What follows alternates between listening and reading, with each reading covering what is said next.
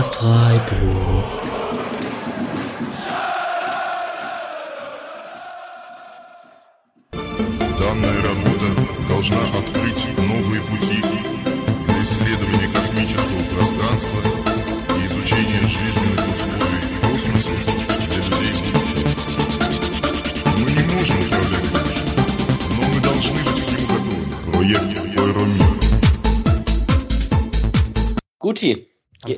Wollen wir anfangen?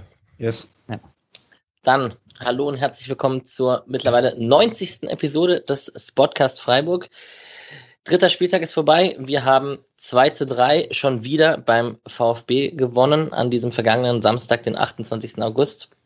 Äh, wir nehmen heute ausnahmsweise dienstags auf, was nicht so das große Problem sein sollte, weil ihr quasi eine Woche mehr Zeit habt, uns zu hören, da ja auch Länderspielpause ist, bevor das nächste Spiel in Köln ansteht oder gegen Köln ansteht. Und ähm, eine etwas andere Runde, wenn nicht sogar genau die gegensätzliche Runde zum letztes Mal, zum letzten Mal ist jetzt heute hier dabei. Ich habe es spaßeshalber zeitgemäß das Triell genannt, was wir heute sind, äh, und sage einmal herzlich willkommen, Mischa, Hi, Alex. und grüß dich, Patrick. Hallo. Ja, ähm, Patrick, du hattest äh, Episode 90 ist es ja jetzt, weil du Episode 89 mit dem neuen Nationalspieler Nico Schlotterbeck gesprochen hattest. Das Timing hätte, glaube ich, so insgesamt nicht perfekter sein können mit der Einladung als zum DFB und auch wieder der guten Leistung gegen Stuttgart, werden wir auch zu sprechen kommen. Und äh, generell ist es diese Woche doch eine sehr volle, vollgepackte äh, Folge, gehe ich mal davon aus, weil unabhängig dem vom Sieg des, des 3 zu 2 gegen Stuttgart haben wir noch andere Themen zu besprechen. Da haben wir zum Beispiel den Deadline Day, der, Day, der heute vorbeigegangen ist. Wir haben das neue Europapark-Stadion des SC Freiburgs, worüber wir sicherlich auch sprechen müssen und was heute einige Wellen geschlagen hat auf Twitter.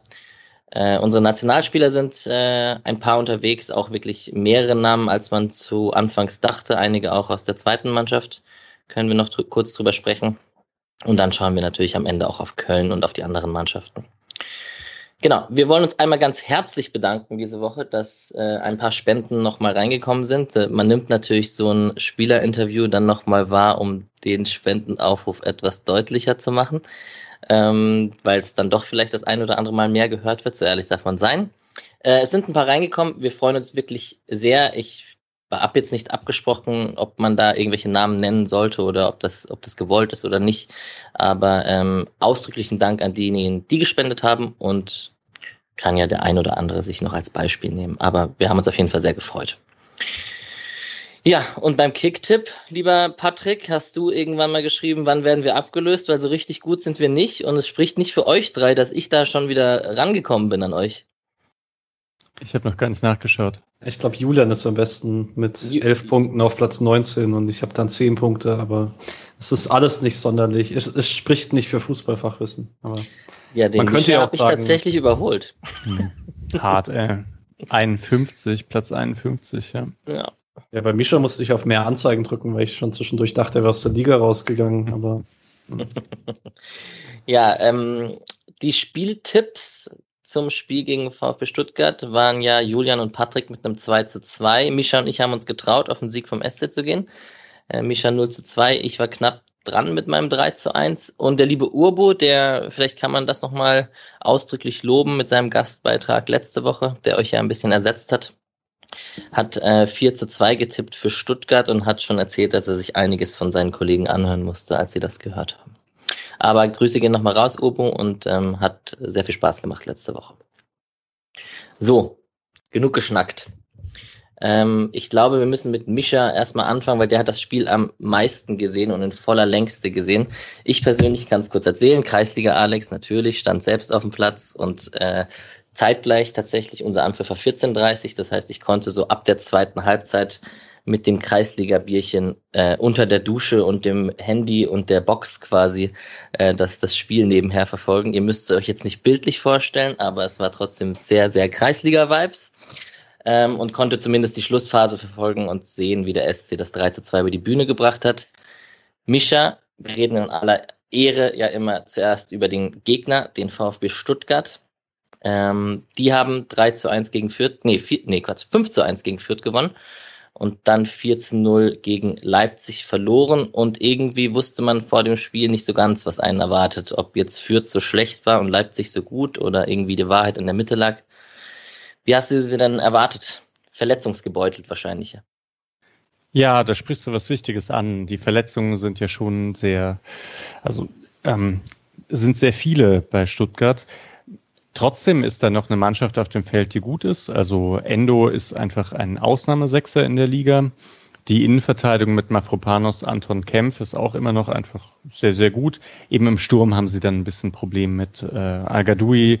Ist, ist nicht schlecht, aber naja, er hat sich dann halt, also er ist jetzt halt irgendwie der Stürmer, der noch übrig geblieben ist, ähm, nachdem Gonzales gewechselt ist und Kalajdzic eben verletzt ist und Silas ja auch Ewigkeiten schon verletzt ist. Ja.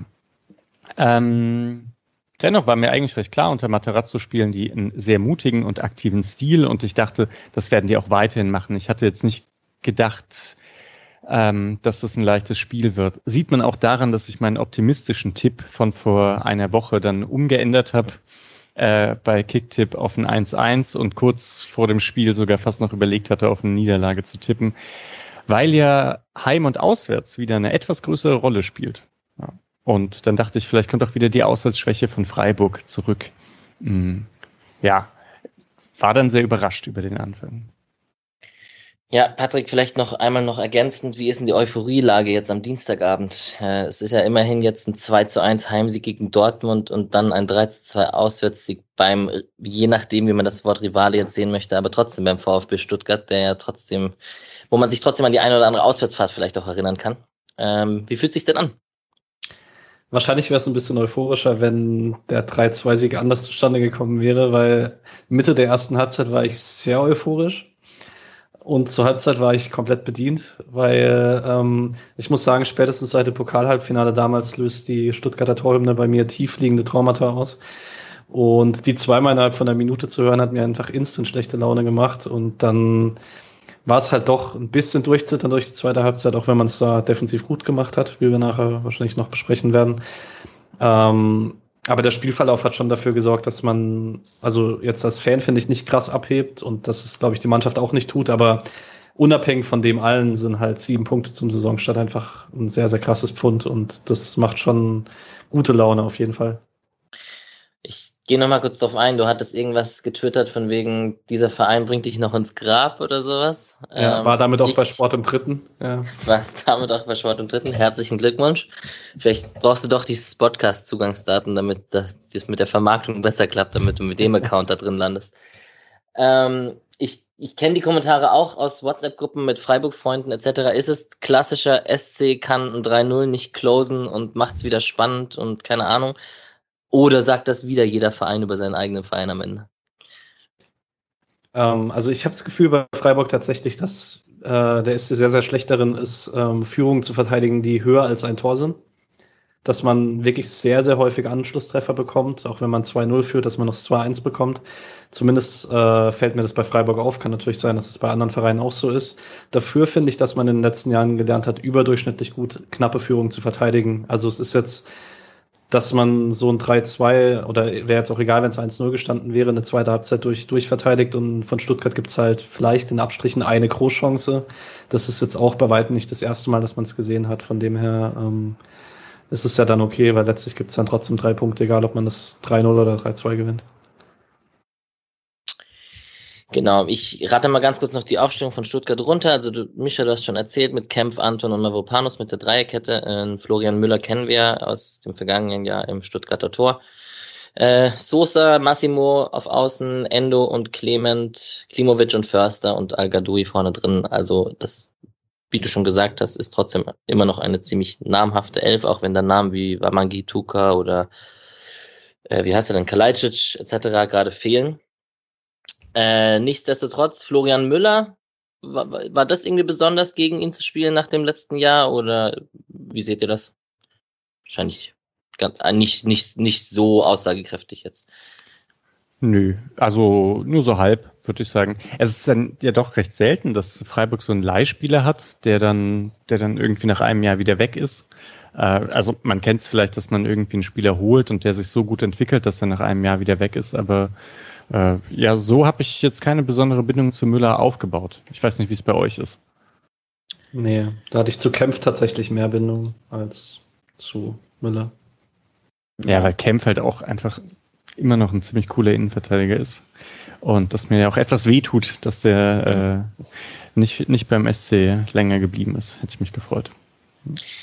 Ich habe mir eine Sache noch rausgeschrieben aus der Pressekonferenz von Pellegrino Matarazzo und das war, dass er, wenn wir schon über die Stuttgarter Aufstellung reden, dass er wurde tatsächlich gefragt, ob er die falsche Formation gewählt hat gegen das Freiburger 4-4-2, also gegen das flügellastige Spiel vom SC, so rum.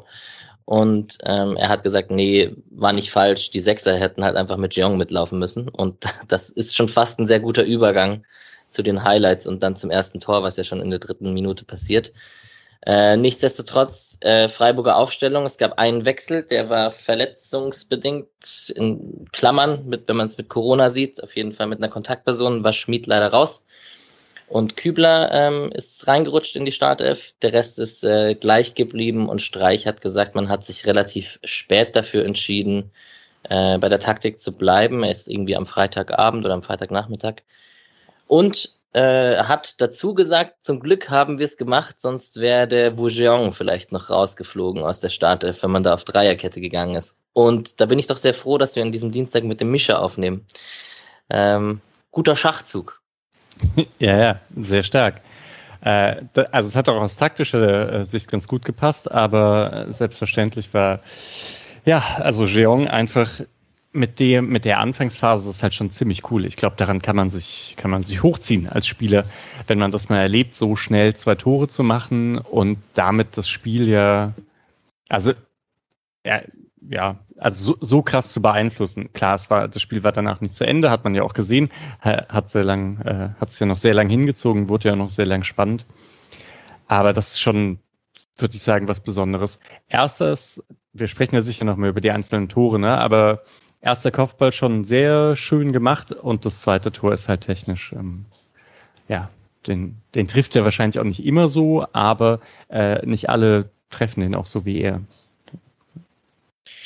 Ja, ansonsten, Patrick, ich weiß nicht, ob du zur Aufstellung noch irgendwas äh, dazu sagen möchtest. Ich glaube, das Spannendste an dieser Aufstellung ist, dass sich sie sich um drei Positionen dann verändert hat in der Halbzeit. Da werden wir dann nochmal drauf kommen und was das mit dem Spiel gemacht hat.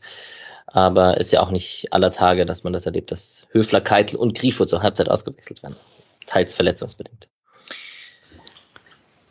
Genau dann würde ich doch mit euch direkt in die Highlights springen und ähm, ich weiß nicht, ob ihr irgendwas euch notiert habt, bevor wir zu dem Tor von Jeon kommen. Bei mir ist es tatsächlich die erste Notiz.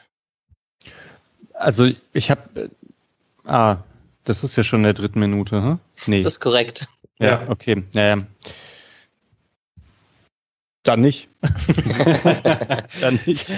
Sehr gut. Also ich, ich kann es ja kurz nochmal nacherzählen. Es ist eigentlich ein klassischer Angriff über links, wo, wo Grifo den Ball bekommt an der Außenlinie. Ähm, Günther hinterläuft ihn, bekommt den Ball von ihm. Ist jetzt keine überragende linke Ankeraktion, aber es ist natürlich immer diese Aktion, wo, wo Grifo den Gegenspieler vor die Wahl stellt, zieht er nach innen oder nimmt er ihn mit, den da hinterläuft. Äh, äh, Günther bekommt den Ball, flankt auf Jeong und der köpft den ziemlich gut links neben den Pfosten. Patrick.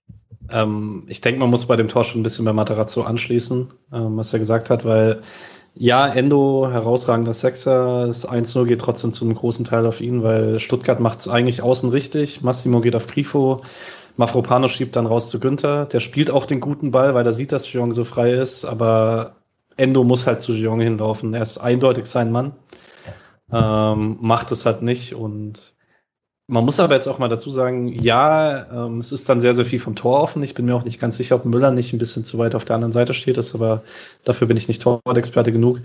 Aber man sieht auch nicht so häufig Kopfbälle, die aus 13, 14 Metern reingehen, weil man dann doch einen ordentlichen Druck da dahinter bekommen muss. Und die Flanke von Günther ist gut und Jean platziert den einfach sehr, sehr gut. Ja, man sieht auch selten, dass jemand so frei köpfen kann. Ja, Denn stimmt.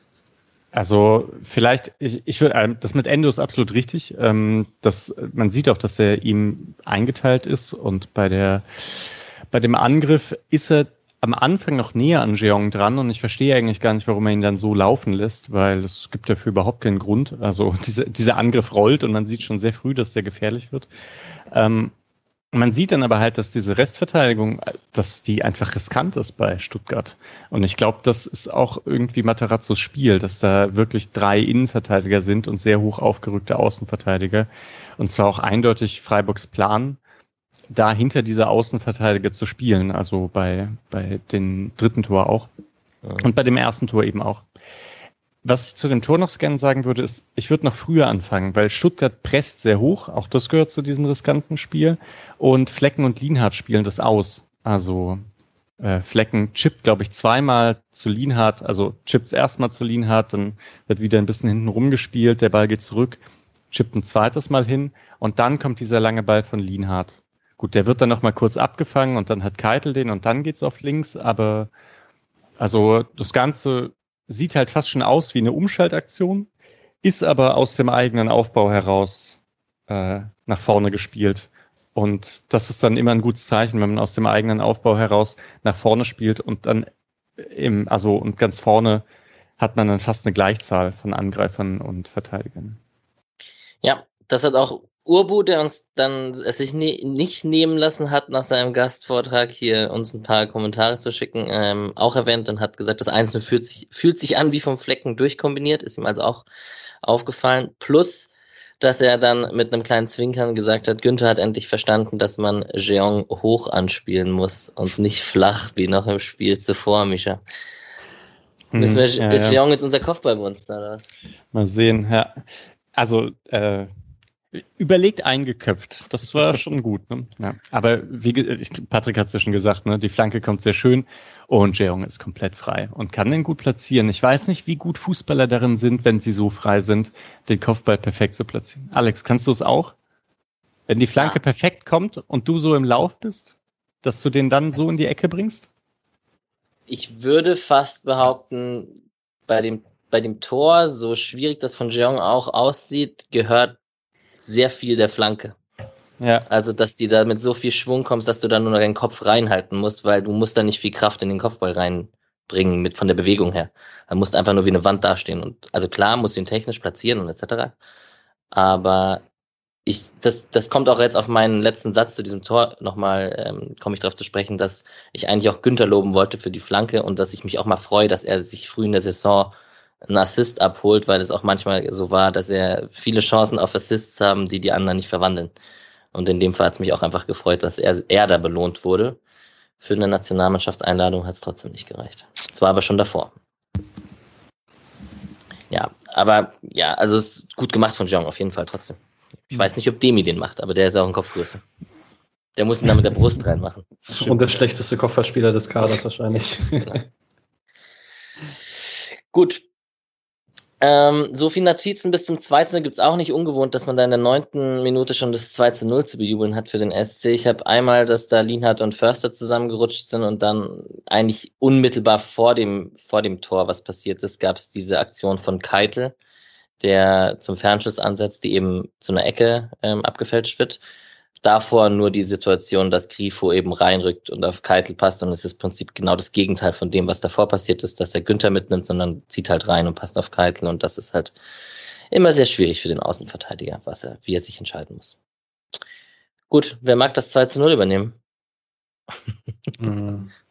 ah, ja, die, es muss, die es muss eigentlich Mischer machen. Ja, ja. Äh, ja Ecke, Ecke, Ecke von Günther ist gut, würde ich sagen. Vielleicht ein bisschen zu nah ans Tor, deswegen kommt Müller ja auch ran. Müller faustet ihn. Ich würde schon noch sagen, er faustet ihn komisch. Also irgendwie vielleicht, vielleicht sollte er ihn einfach verlängern ins Aus. Hm, ja, naja, äh, auf jeden Fall, er kommt dann halt schön zu Jeong und das ist technisch, wie gesagt, halt nicht ganz so leicht. Und er hat ja auch gar keinen so großen Korridor, wo er den, wo er den Ball reinschießen kann. Also da stehen zig Leute vor ihm und er schießt ihn schön unters Dach. Ja, es perfekt. ist fast ein Haaland-Abschluss. Ja. Aber von so einem kleinen Jeong. Yes. Es, es äh, wirkt, man, man würde es anders abfeiern, wenn Haaland den da oben ins Netzdach reingedroschen hätte. Das stimmt, ne? das Tor hat gar nicht so viel Aufmerksamkeit bekommen. Ne? Also in der, in der SC-Bubble, aber darüber hinaus nicht so sehr. Ja. Äh, zwei Anmerkungen dazu. Müller vielleicht ein bisschen unsicherer, weil Lienhardt ihn so gerade so unterläuft, dass es nicht strafbar ist, weil es ist kein Foul, aber ähm, er nimmt Müller schon Bewegungsplatz weg. Ähm, er kommt deswegen nicht so richtig sauber dran und ich finde es von Jeong halt vor allen Dingen sehr beeindruckend, vielleicht auch zusammenhängend mit dem 1-0, dass er das Selbstvertrauen hat, den einfach direkt zu nehmen. Weil der springt auch und er kann auch sagen, okay, er hat ein bisschen Raum um sich, vielleicht entscheidet er sich, den anzunehmen, nochmal nach draußen wegzugehen, nochmal zu flanken oder so. Aber er sagt halt, nee, Dropkick, direkt, Tor.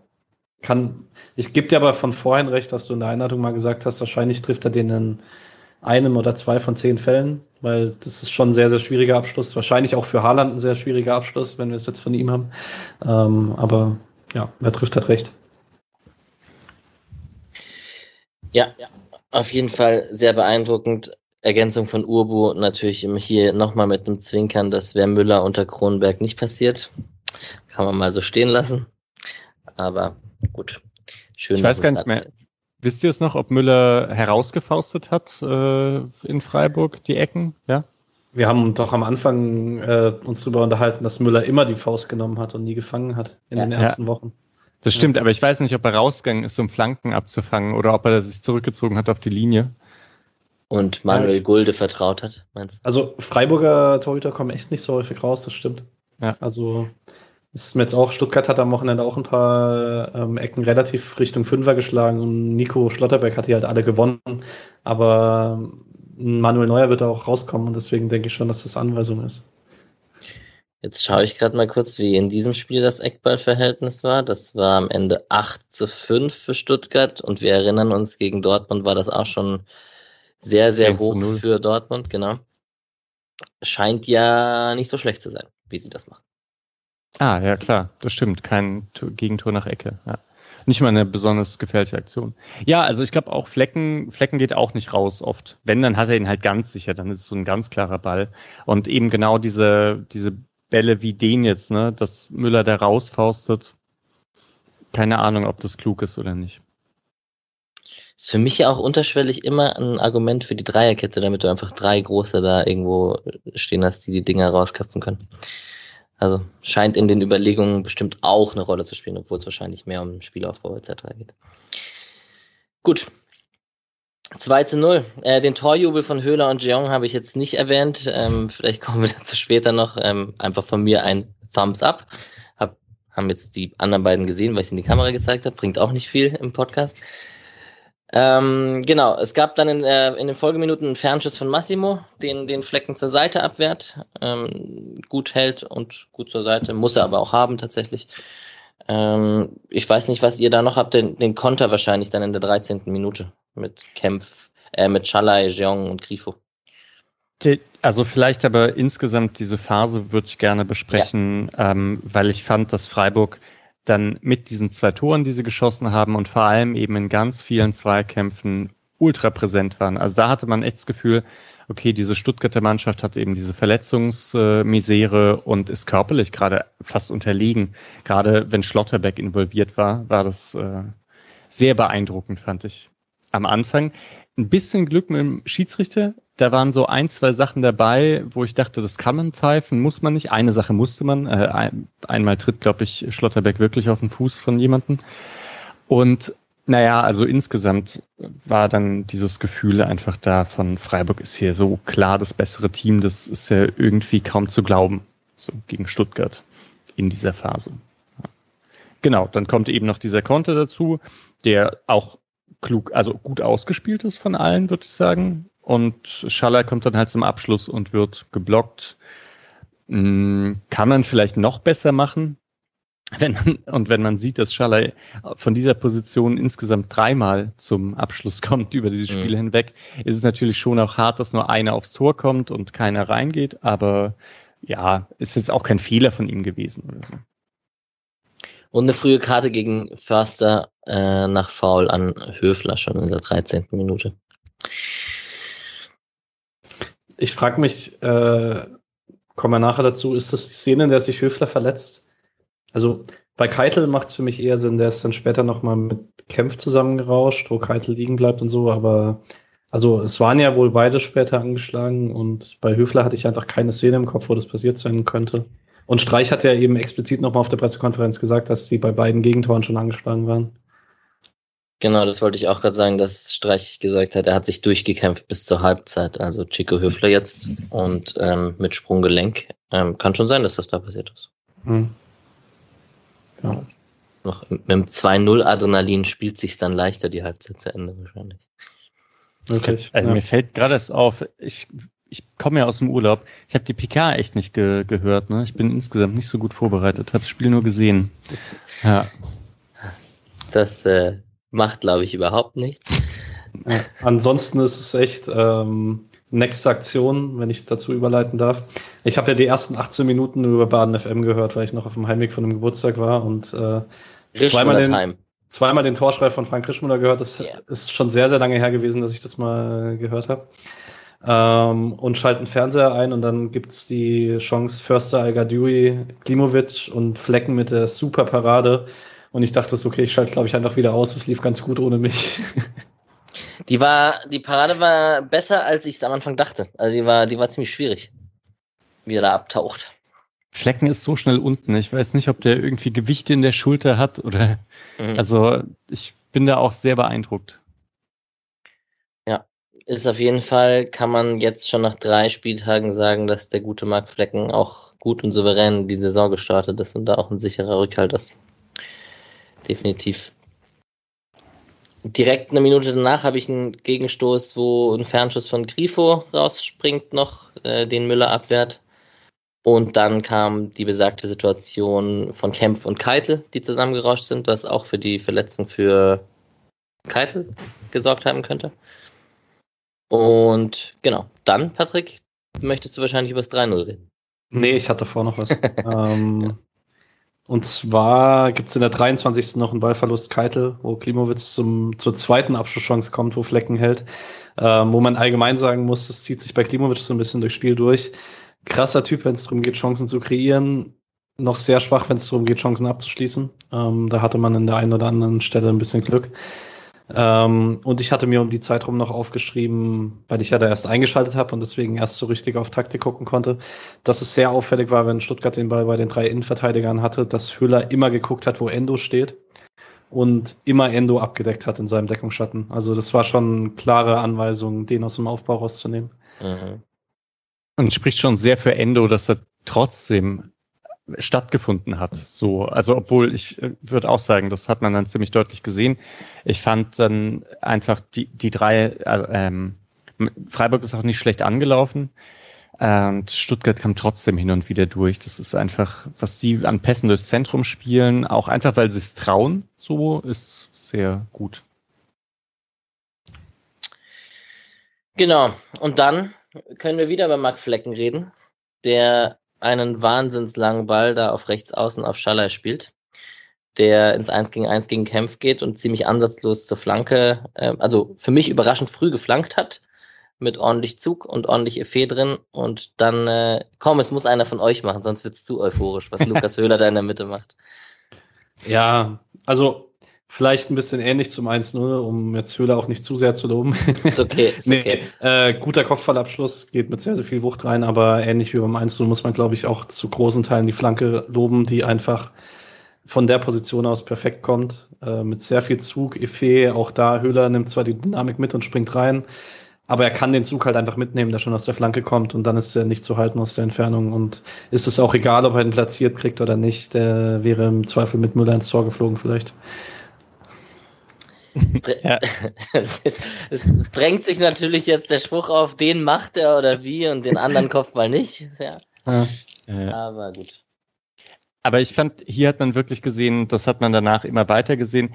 Freiburg hat einfach mit diesen, also mit dieser Dreierkette gespielt. Also, dass man, dass dann Jeong und Höhle praktisch nach vorne gegangen sind und damit zwei der drei Innenverteidiger gebunden haben und Schalay dann relativ auf den Außen steht, wo er angespielt werden kann, weil Kempf ist halt immer, er bleibt weiterhin ein Innenverteidiger. Also der kann nicht ganz mit raus auf den Flügel, erst wenn Schalay den Ball hat. Und dann kann Flecken halt auch so ein, so ein 80-Meter-Ball spielen, weil da unglaublich viel Raum ist. Und dann ist der Rest von Stuttgart so hoch aufgerückt, dass man auch den, die Flanke früh spielen muss, damit man noch diese Gleichzahl oder nur leichte Unterzahl im Strafraum hat. Hm, da hatte ich schon das Gefühl, dass Freiburg das echt einfach clever gemacht hat. Also man muss auch sagen, diese taktischen Anpassungen, die es aktuell gegen Dortmund gab und gegen Stuttgart jetzt gab, dass man gegen die Raute so super eng verteidigt und die außen offen lässt, weil man weiß, da Dortmund spielt ja eh nicht hin, defensiv, und dass man gegen Stuttgart jetzt diesen, diesen Platz auf dem Flügel so sehr deutlich attackiert, ja, ist, ist schon clever, muss man sagen. Und es ist halt zweimal richtig aufgegangen. Das war cool. Ja, spricht definitiv für eine gute taktische Vorbereitung. Ähm, ich muss jetzt trotzdem nochmal Höhler erwähnen, ja, ja. dass er da zwischen Anton und Mavropanos hochsteigt, sind jetzt auch nicht die kleinsten äh, Verteidiger der Liga und er ist jetzt auch nicht die, der, der, der größte, wuchtigste Stürmer. Also das fand ich schon ziemlich, ziemlich beeindruckend von ihm. Natürlich. Wie könnte es auch anders sein? Also er bewegt sich auch klug, muss man wirklich sagen. Da hat er so, so, er hat ja ein gutes Gefühl für Räume, loben wir hier immer wieder. Ähm, und dass er sich da halt zwischen beiden positioniert, macht es für beide nicht einfach, das zu verteidigen, weil sich beide so ein bisschen auf den anderen verlassen. Für Anton im Rücken ist es so, so schwierig und ähm, wenn die Flanke dann halt so genau kommt, dann ähm, belohnt es sich auch dafür. Ja, und dann führt der SC nach 28 Minuten 13-0 beim VfB Stuttgart auswärts. Und ähm, Patrick, du hast, wie gesagt, irgendwann, in, wahrscheinlich war es dann zur Halbzeit, hast du gesagt, dieser Verein bringt dich noch ins Grab. Was machen wir denn jetzt mit dieser weiteren Viertelstunde vor der Halbzeit? Hat sich's angedeutet, dass es zu Ende der Halbzeit noch so spannend wird und da zwei Gegentore fallen? Oder war die Phase nach dem 3-0 eigentlich noch in Ordnung?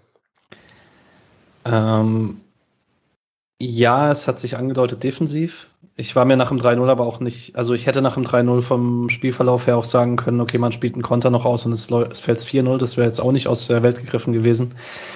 Aber man hat schon gesehen, dass Endo und, also Endo ganz extrem, aber auch Clement immer mehr Zugriff aufs Spiel bekommen haben. Ich weiß nicht, wie viel damit zusammenhing, dass die Zentrale angeschlagen war.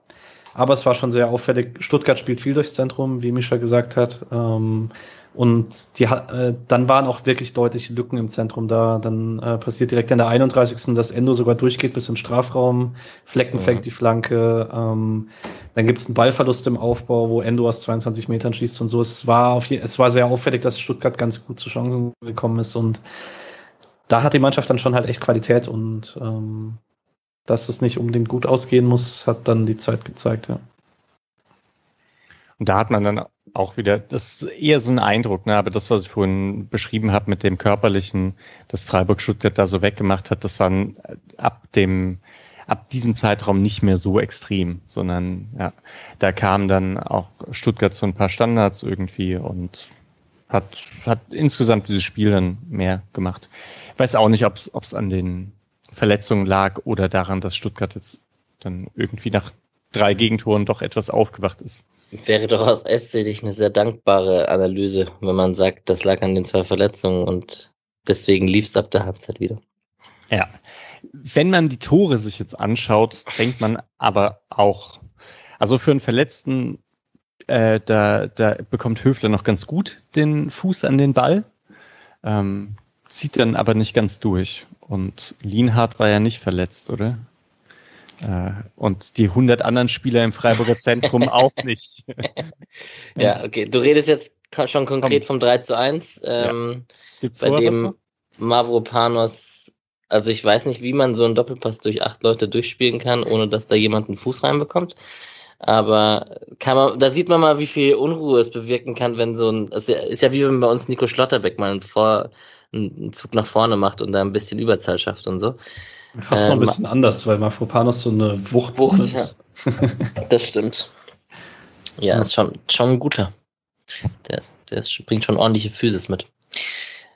Ja, und genauso macht er den dann auch. Also humorloser als Nico Schlotterbeck, den wahrscheinlich reinzuschlänzen versucht. Ähm, der versucht den einfach nur über die Linie zu buxieren mit seiner Wucht und seinem Tempo, das er eh schon drauf hat. Und da gab es auch nichts zu halten. Mir fiel es sehr schwer, bei dem Tor einen Schuldigen auszumachen, weil es so viele waren. Ich weiß nicht mal, oder ja, oder ist es halt einfach sehr gut gemacht, das weiß ich auch nicht. Aber klar, wenn zwei sich gegen wirklich sechs, sieben Spieler durchkombinieren, dann kann man irgendwie nicht sagen, dass da gut verteidigt wurde.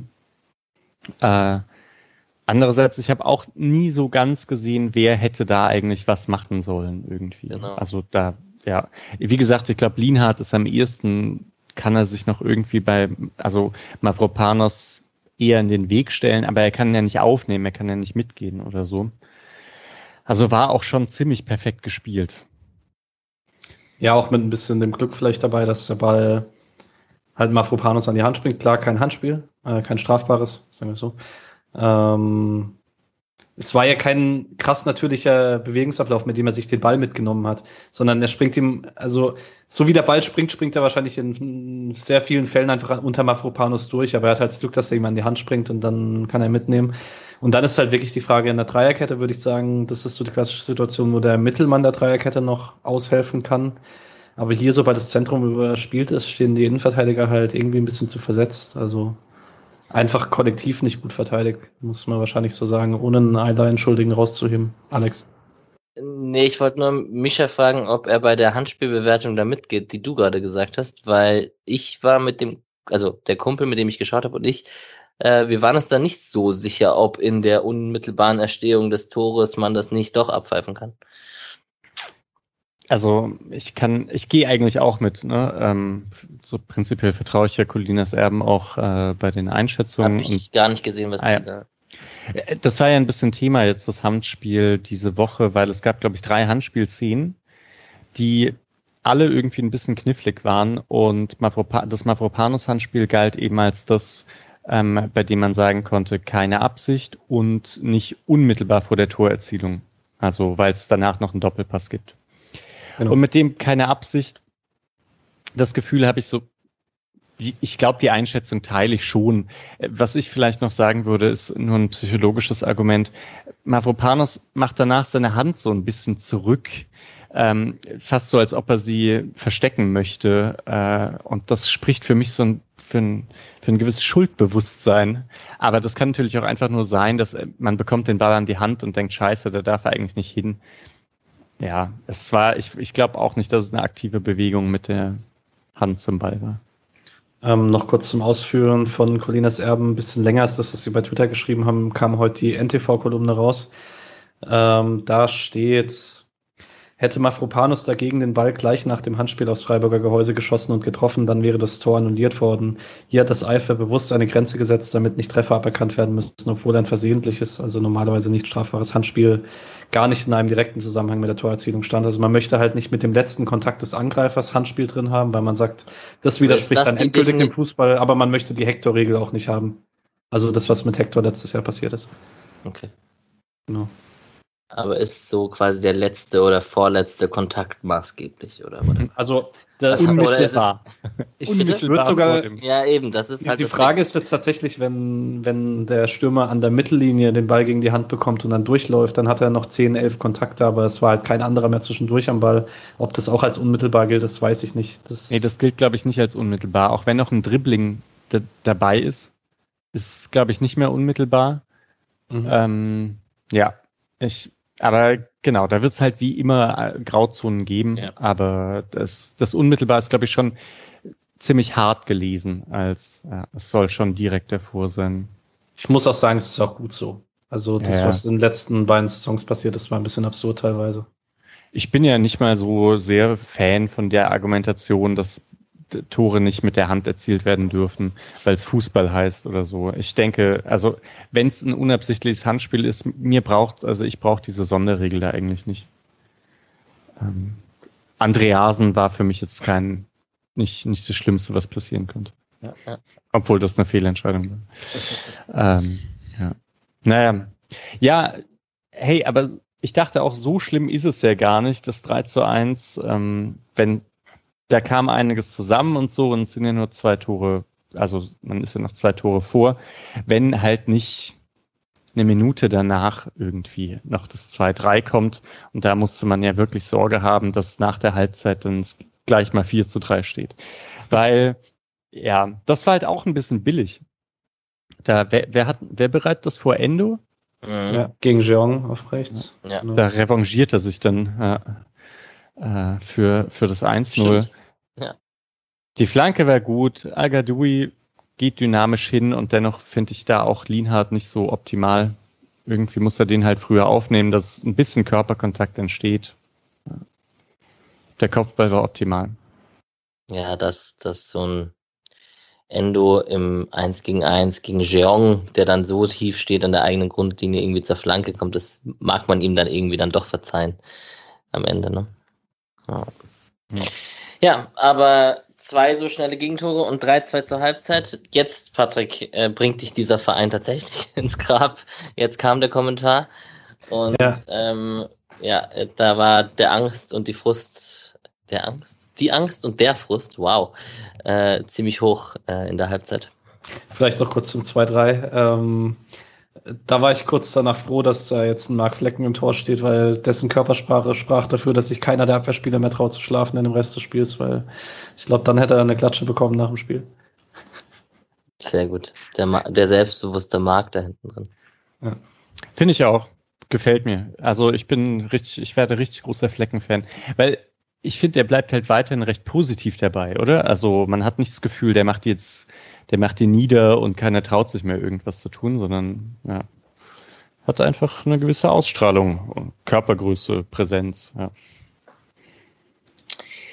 Ja, und dann gab es den besagten Dreifachwechsel in der Halbzeit. Also anscheinend waren Höfler und Keitel oder offensichtlich, so wie es Streich dann eigentlich gesagt hat, äh, verletzt mit Sprunggelenk. Keitel hatte noch ein bisschen Rücken dazu.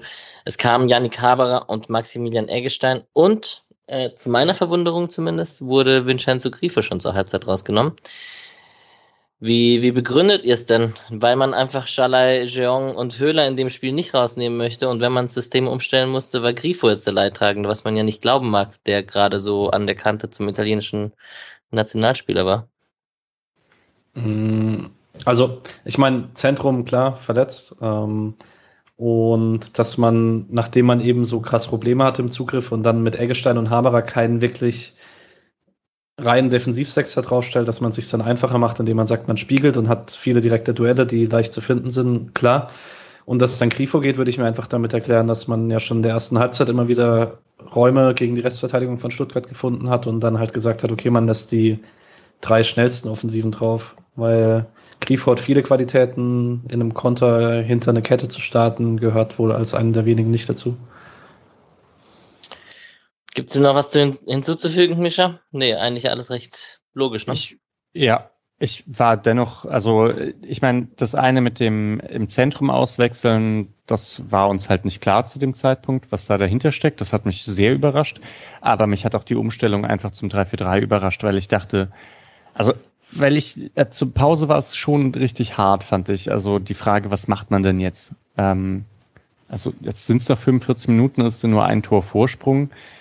Und das Streich dann eine deutlich defensivere Herangehensweise wählt, dachte ich, dass das auch mutig ist. Weil mhm. das kann auch mal richtig nach hinten losgehen. Wenn man dann Grifo rausnimmt und dann der 50. irgendwie das 3-3 kassiert oder so, dann steht man auch ein bisschen blöd da. Dann, ja, ähm, wir können wahrscheinlich durch diese zweite Halbzeit schneller durchrutschen, als es wir durch die erste geschafft haben. Es fallen ja auch keine fünf Tore. Wie seht ihr es denn, wie sind denn die Mannschaften rausgekommen dann? Also klar, man hatte die Systemumstellung und die drehen den Dreifachwechsel und so. Ich frage direkt mal Mischa, ähm, ist Stuttgart mit der Power rausgekommen, wie man es erwartet hat und musste Freiburg sich von Anfang an einigeln?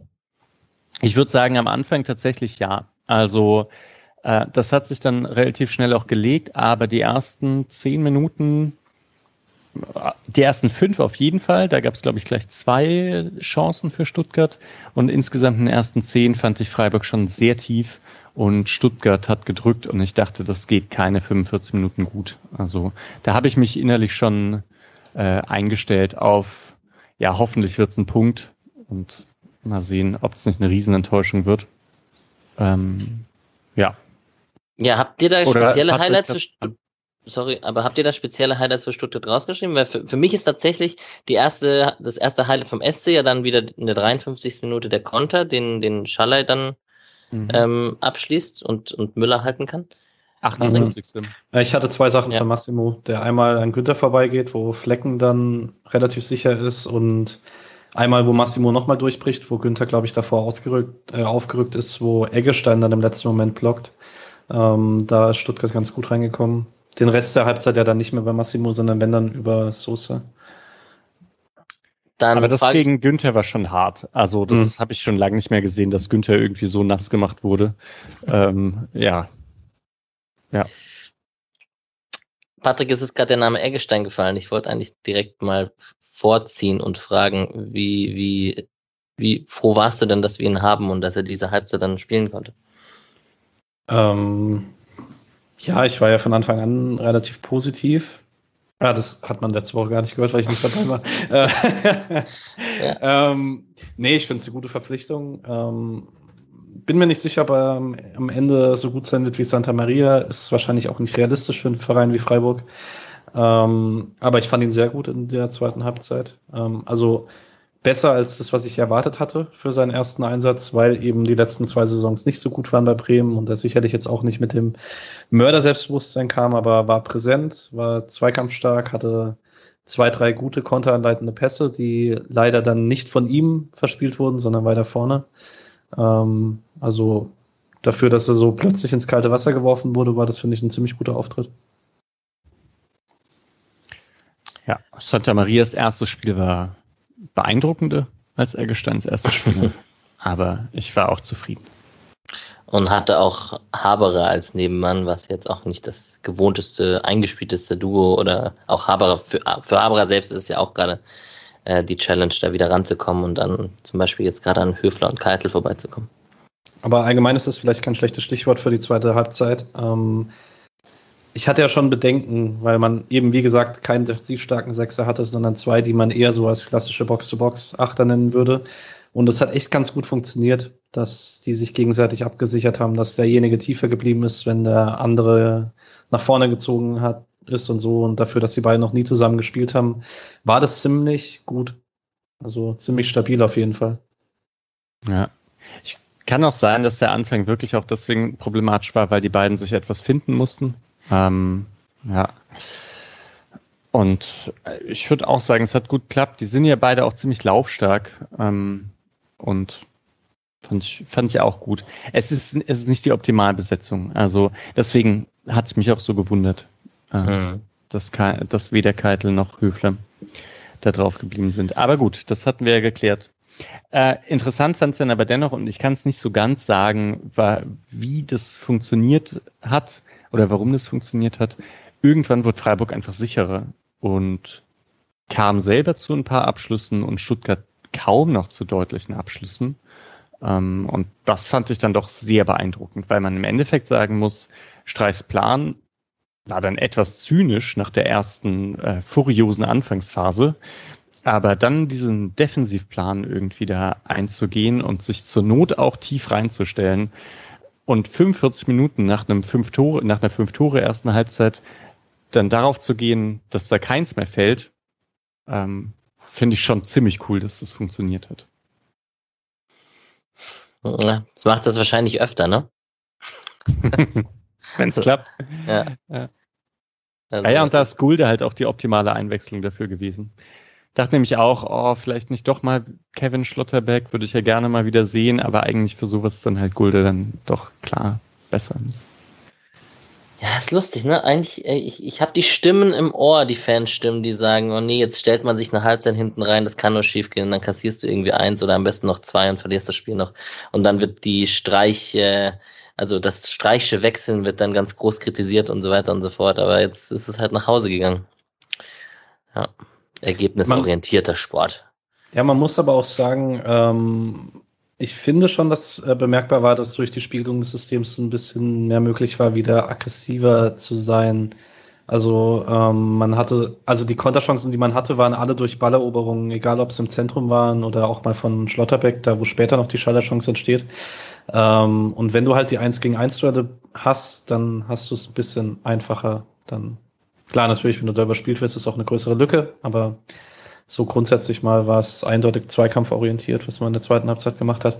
Und zu Gulde vielleicht, ähm, mir ist über die 45 Minuten nicht aufgefallen, dass er auf dem Feld stand und ich glaube, ein größeres Look kann man ihm da nicht machen. Hm. Ja, ja, das wird. Ja, mit der Mannorientierung hat man aber eben auch seinen offensiven Vorteil aufgegeben, dann hm. über, über die Außen da Überzahl zu schaffen. Ähm, ja, und dieses flügellastige Spiel, aber das hatten da halt nicht so sehr gebraucht, wenn man halt durch Umschaltsituationen, wie du gesagt hast, ja, in, in die Offensivaktionen kommen ist. Und jetzt könnte man ja vielleicht auch sagen, dass wirklich, wenn man all in all die zweite Halbzeit betrachtet, der SC schon Chancen hatte. Also das dafür, dass ich würde sagen, es ist schon deutlich defensiv orientiert gewesen, aber der Plan ist offensiv ja auch aufgegangen. Also es gibt ja nie rein defensive Pläne, sondern ähm, da ist ja auch immer ein Gedanke dabei, wie man dann zu Torchancen kommen kann. Eben nicht aus dem eigenen Aufbau heraus, sondern halt eher aus der Balleroberung heraus. Genau, wir hatten, ein, also konkret ist das ja einmal die Chance Schalay nach dem Konter, wo Höhler lange den Ball treibt und zu ihm passt und die andere Chance ist in der 74. Patrick, du hast gerade gesagt, Ballgewinn Schlotterbeck und Schalay schießt und Kempf wirft sich noch rein. Ja, vielleicht davor noch äh, 67 wo Eggestein Ball erobert, äh, super eine Konteranleitung spielt durch drei Leute im Zentrum und Jeong dann hängen bleibt beim Querpass. Wenn der Querpass ankommt, steht Schalay völlig blank. Mhm. Oh, das war so bitter. Ja, ja, es war jetzt überhaupt kein, also das war jetzt kein Riesenfehler von Jeong oder so, nee, der, der Ball ist schwer rüberzubringen, aber es ist halt so hart, wenn man sieht, dass Schaller da komplett alleine steht und hm, weiß nicht, ob er abbremsen könnte, Jeong, um dann einen klaren Ball zu spielen. Aber den, die Übersicht, weiß nicht, ob man die da haben kann in der Szene. Ja, und ich habe mir da noch kurz davor einmal Scheiß Stuttgarter aufgeschrieben, also auf die, auf die, Fans bezogen, weil Höhler nach dem einen Zweikampf voll auf die Schulter knallt und liegen bleibt und äh, dafür zwei Minuten ausgepfiffen wird. Und ich dachte mir so, ihr, ja, egal, ja. in Freiburg wäre auch gepfiffen worden. Alles ja. Ich glaube, Kalajdzic wurde auch ausgepfiffen, oder? Na, bei seiner Schulterverletzung. Ja, möglich. Ja. Aber ich wollte trotzdem Scheiß Stuttgarter schreiben. Ja. Ich muss, ein bisschen abwiegeln, weil ich bin am Donnerstag beim Brustring ähm, äh, Podcast. Äh, da, ja, deswegen gute, gute Stimmung zwischen äh, zu den Stuttgarter Fans herstellen. Ja, erstmal. auf jeden Fall. Da, Grüße an Esils Interview auf der, auf der Webseite. Ne? Stimmt, ja. Bei Jürgen Höhler kann man ja nicht mit Toren rechnen. Genau. Bam.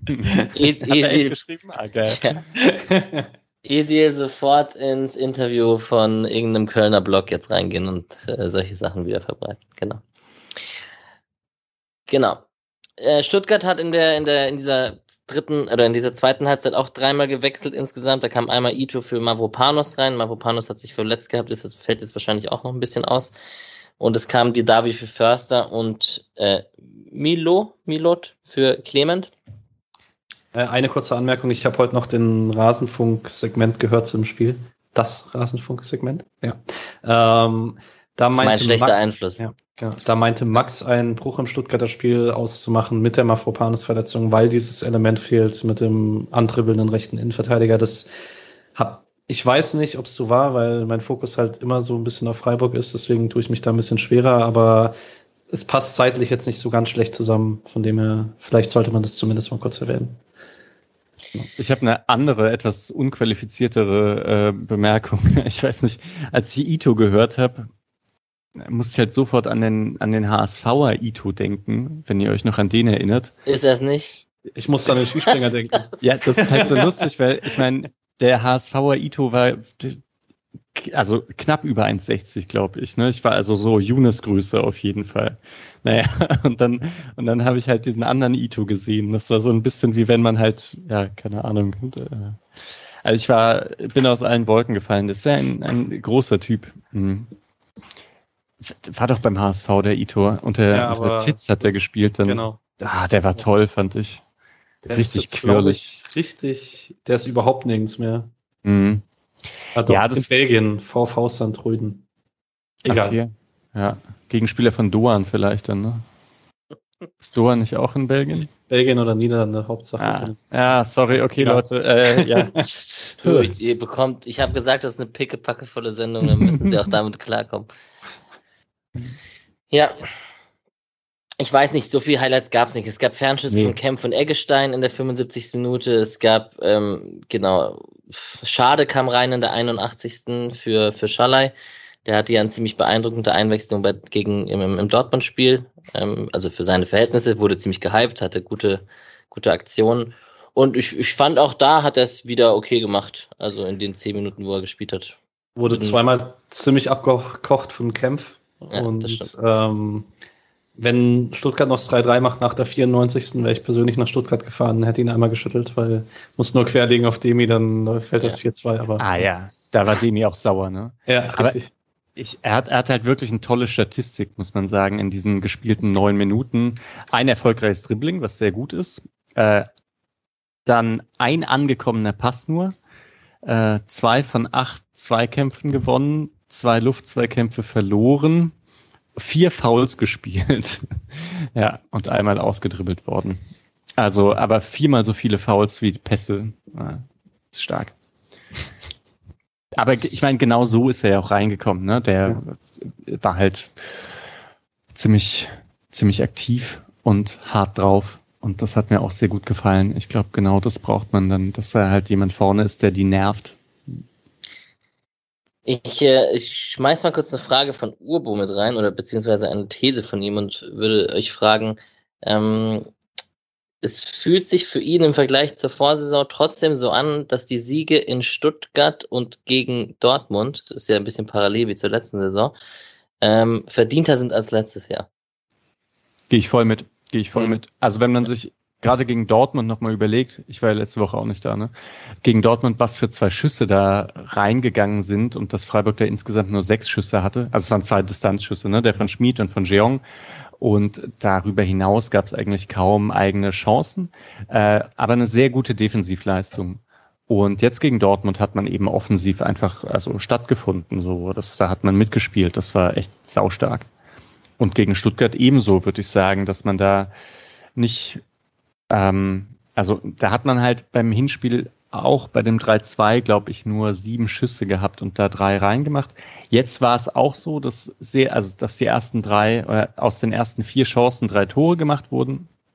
Und dennoch hat man eben in der zweiten Halbzeit auch noch die ein, zwei Vorstöße gehabt und würde auch sagen, die meisten Stuttgarter Fans sehen es, glaube ich, haben es sogar auch getwittert, so dass Freiburg einfach ein Tick besser war gegen eine verletzungsgebeutelte Mannschaft.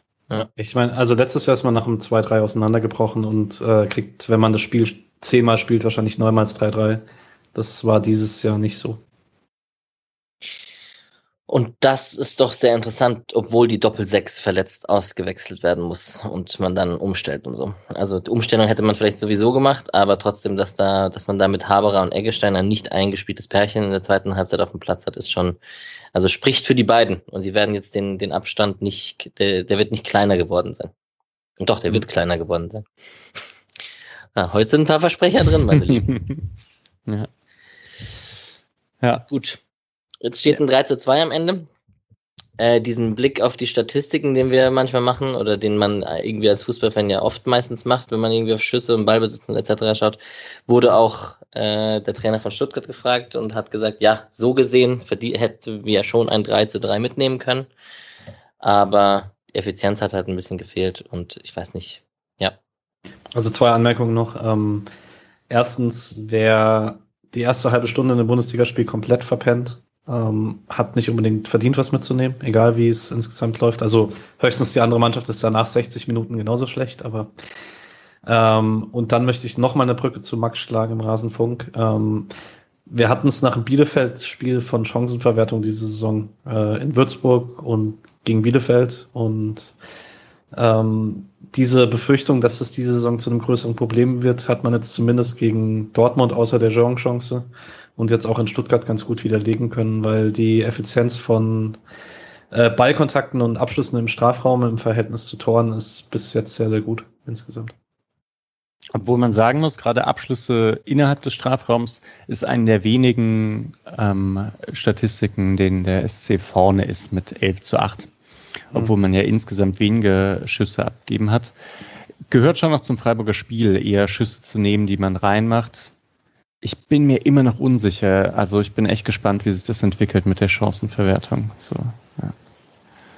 Ähm, ich bin noch nicht ganz positiv überzeugt. Ich war ja am Anfang auch nicht gleich ganz negativ, habe nur gesagt, da muss man mal hinschauen. Äh, es, es geht gerade in eine gute Richtung. Mal sehen, ob Jeong jetzt halt zum eiskalten äh, Vollstrecker wird. Der, der plus 15 Tore Stürmer beim SC meinst du? Oder? Kopfball ungeheuer. ja. Also wenn Jeong 15 plus Tore macht, dann wird das ein neuer Rekordabgang mit allen anderen Qualitäten, die er hat. Mhm, das stimmt, ja. Auf jeden Fall muss ich ihn jetzt äh, in Zukunft auf, beim Kicker Manager aufstellen. Der sitzt, äh, saß tatsächlich auf der Bank. Oder du lässt ihn auf der Bank und er trifft weiter, das wäre mir fast lieber. Mm, ja. Ich habe einen Drei-Mann-Sturm bei Comunio, der besteht aus Jeong, Höhler und Sané von Bayern. Und ratet mal, wer der schlechteste bisher ist von den drei. ja. Das ist äh, Leroy Sané. Habt ihr noch einen Spieler äh, aus der Startelf oder der reingekommen ist, den ihr noch irgendwas, zu dem ihr was sagen wolltet vom SC? Ja, wir haben jetzt eigentlich gar nicht über Nico Schlotterbeck gesprochen, was eigentlich nur zeigt, wie schnell wir uns daran gewöhnt haben, wie außergewöhnlich er ist. Also arg viel sagen zur Leistung muss man nicht. Das weiß jeder, der das Spiel gesehen hat. Ähm, relativ präsent in Zweikämpfen wieder. Ähm, in der Dreierkette wieder in der zweiten Halbzeit hat man gesehen, dass er wieder zwei, drei Offensivaktionen hatte, die er in der ersten Halbzeit nicht hatte. Das hat er ja auch im Interview ganz schön gesagt, dass es halt einfach damit zusammenhängt, dass dann die Absicherung besser funktioniert und so weiter. Ähm, ja. Misha. Ja, genau. Es gibt noch eine Szene von Schlotterbeck, die ich besonders cool fand. Und zwar, äh, einen Ball lässt er, glaube ich, irgendwie durch, also so ein Steckpass auf Massimo, wo er dann auch irgendwie die Beine ganz komisch stellt, dass er nicht sofort in den Sprint kommt. Aber dann er rafft sich halt schnell auf und geht voll hinterher und Massimo ist nicht langsam und ist zumindest so da, dass Massimo die Flanke jetzt nicht ganz freischlagen kann. Äh, das finde ich auch eigentlich sehr, sehr beeindruckend. Nee, Nico Schlotterbeck äh, geht gerade ziemlich steil. Bin gespannt, ob das die ganze Zeit so weitergeht. Ja, das ist schon krass. Wir kommen nachher noch zu unseren Nationalspielern, da sprechen wir nochmal über ihn. Aber es ist schon verrückt, wenn man sich die Entwicklung gerade anschaut und diese ersten drei, vier Spiele dieser Saison äh, ist schon sehr, sehr beeindruckend, wie er in die Saison gekommen ist und wie viel Aufmerksamkeit er da so auch als linker Innenverteidiger auf sich gezogen hat. Ja, der ist nächste Saison weg. wenn es auch nur halbwegs so weitergeht, ist der weg. Das, das hörte man auch ganz gut im Interview, finde ich, dass es halt eindeutig klar war, okay, ich spiele jetzt die Saison in Freiburg und dann kommt halt der große Schritt. Das ist ja auch okay. Wenn da muss ich unseren. Sorry fürs Unterbrechen. Da muss ich äh, einmal unseren lieben Julian, jetzt muss ich doch kurz äh, auf, die, auf den Deadline-Day zu sprechen kommen, wenn wir jetzt gerade über Nico Schlotterbeck reden. Äh, der gute Julian hat mir noch geschrieben vor der, vor der Folge, der heute leider nicht dabei sein kann. Schade, dass der Königstransfer nicht geklappt hat, gerade mit den neuen Extra-Millionen für Santa, bla bla bla. Aber ich bin auch okay mit dem Kater, Kader oder mit dem Kater, weiß ich nicht, ob du einen hast, aber ist auch in Ordnung. Ähm, fürchte, nächsten Sommer wird man sehr viel ersetzen müssen. Wäre daher sehr gut gewesen, jemanden jetzt schon zu haben, der auch nächstes Jahr noch hier spielt. Also es geht so in diese Richtung. Jetzt hatten wir gar keinen Umbruch. Vielleicht haben wir nächste Saison dann doch auf zwei, drei, vier Positionen Umbruch und das sollte nicht alles auf einmal kommen. Weiß ich nicht, ob das so ist, aber hat gerade gut zu Nico Schlotterbeck gepasst. Das habe ich ja auch immer gedacht. Ähm, in den Saisons davor, dass der Riesenumbruch kommen wird, weil man eben immer, also den lang nicht mehr hatte. Also ich glaube, es ist echt länger her, dass es einen Riesenumbruch gab. Eigentlich kann man sagen, in den letzten Jahren war Koch Waldschmidt. Das ist eigentlich der größte Umbruch. Das, das war halt auch nur, Saison. Ja. Genau, und das sind halt auch nur zwei. So. Deswegen, ich weiß nicht, ob der große Umbruch kommen wird. Gerade wenn man jetzt Heinz halten konnte und so, da bin ich ja froh für nächste Saison, dass der dann da ist, wenn Schlotterbeck eben wahrscheinlich geht. Ja. Und ansonsten weiß ich gar nicht, ob Höhler jetzt, ob die Bayern unbedingt Höhler brauchen. Äh, das weiß äh, ich nicht. Äh, fragst du jetzt den Falschen. Also. ja. Ich lasse es ja. Ähm, gut. Spieler des Spiels. Ich glaube, es wird ziemlich eindeutig. Äh, den von Julian habe ich. Jeong. Julian hat auch Jeong gesagt, oder? Julian hat auch Jeong gesagt. Ja, Halleluja. Ich sage auch Jeong.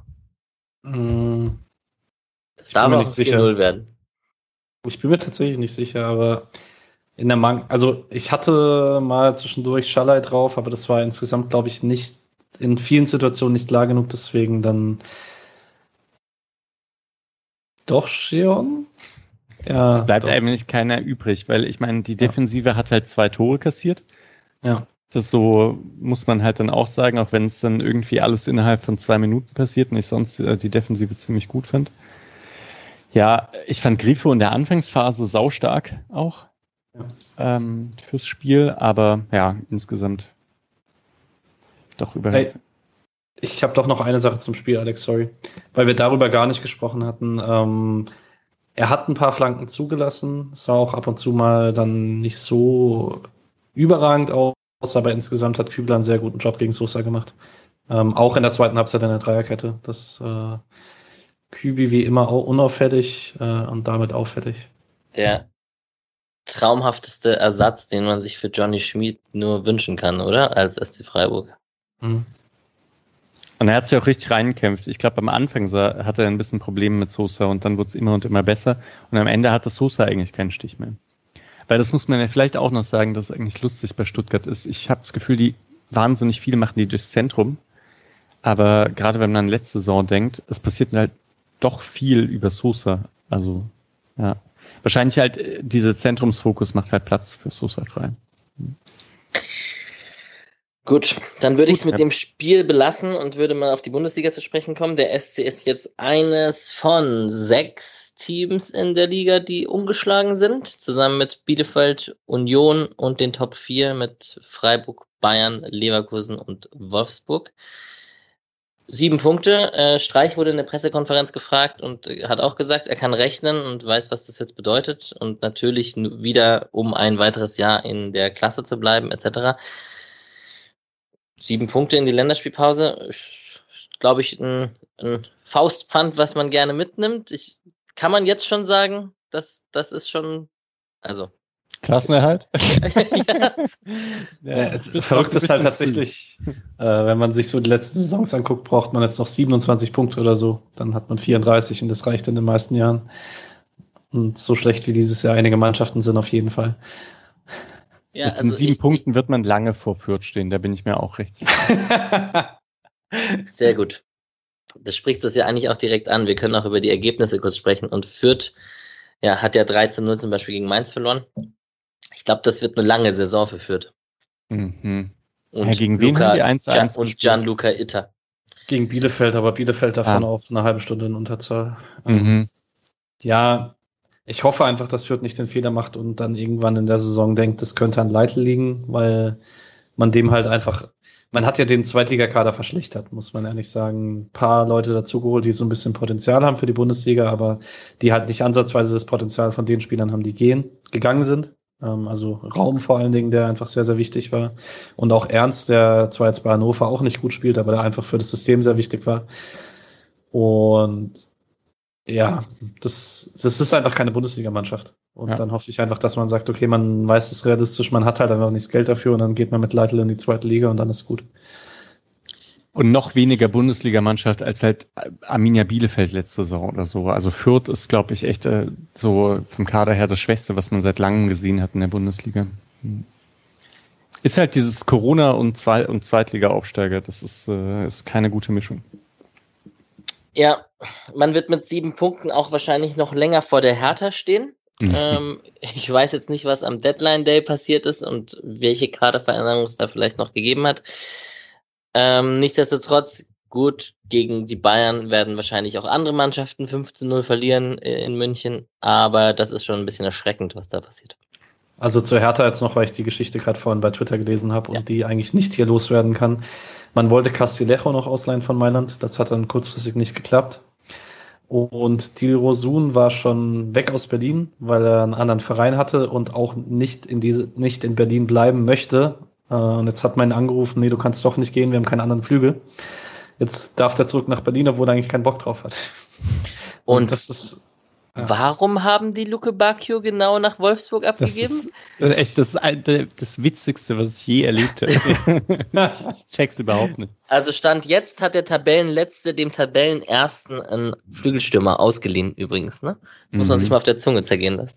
Ja. Also man hat einen Flügel heute geholt, Maolida aus Schnitzer, den kenne ich nicht, keine Ahnung. Eckelen kam, kam ja noch von Ajax, der ganz talentiert sein soll, aber puh, also dann dazu noch die Aussagen von Dada jetzt. Ähm, das ist schon irgendwie ziemlich viel Chaos.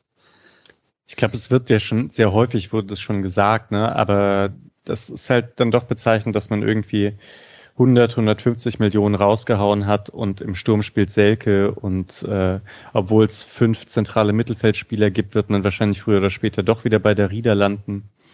Ähm, ja, das ist wirklich ein Gesamtkunstwerk, die Hertha.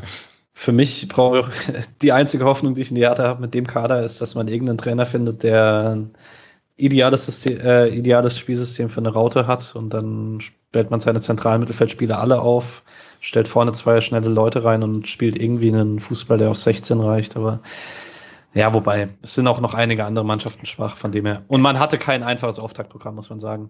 Aber ich halte es nicht so für komplett ausgeschlossen, dass man Schalke ähnlich in eine Negativspirale rutscht, weil Schalke hatte letzte Saison auch ein sehr hartes Auftaktprogramm. Schalke ist zu krass, glaube ich. Äh, sowas wird man auch nicht nochmal erleben. Äh, nicht in dem Ausmaß. Nicht, ja. ja, ja, Also, aber äh, genau, ich meine, Fürth ist ja auch klar, dass es passiert. Ja, ja, ja. Es, ich meine, die haben, die haben immer noch gute Spieler und ich finde so ein Transfer von Serda fand ich halt sehr, sehr gut. Ähm, von Dada sind alle begeistert und ich würde sagen auch zu Recht. Boyata hat ja eigentlich, ich weiß gar nicht, was mit dem gerade los ist, aber Wahrscheinlich kommt er auch noch. Der Kader ist unausgewogen, aber müsste trotzdem für Bundesliga Mittelfeld reichen. Um, ähm, und noch vielleicht da kurz dazu, man spielt jetzt die nächsten zwei Spiele in Bochum und gegen Fürth danach. Wenn es dann noch sehr schlecht aussieht, dann kann man in Panik kommen. Hm. Ja.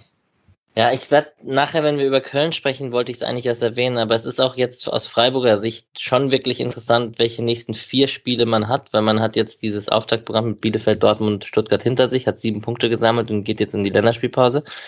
Und Köln, Mainz, Augsburg, Hertha ist ja wirklich alles etwas, was einigermaßen auf Augenhöhe erscheint. Kann so arrogant kann man, glaube ich, mittlerweile sein. Ähm, und den einen oder anderen Punkt wird man da mitnehmen, wenn es normal läuft. Und dann sieht es ja schon sehr gut aus. Ja, ich träume ich, von einem fantastischen ja, Saisonstart. Auch, du träumst gerade von 16 Punkten nach fünf Spielen und zwischendurch Platz 1 oder so. Ja. Äh, bin gespannt. Im Köln. Europaparkstadion. Ja, mm, ja. ja. Sorry, muss natürlich sein jetzt. Ich weiß nicht, habt ihr Köln ein bisschen gesehen? Ich finde, also, ich meine, etwas anekdotisch, die haben ja äh, versucht, Anderson abzugeben.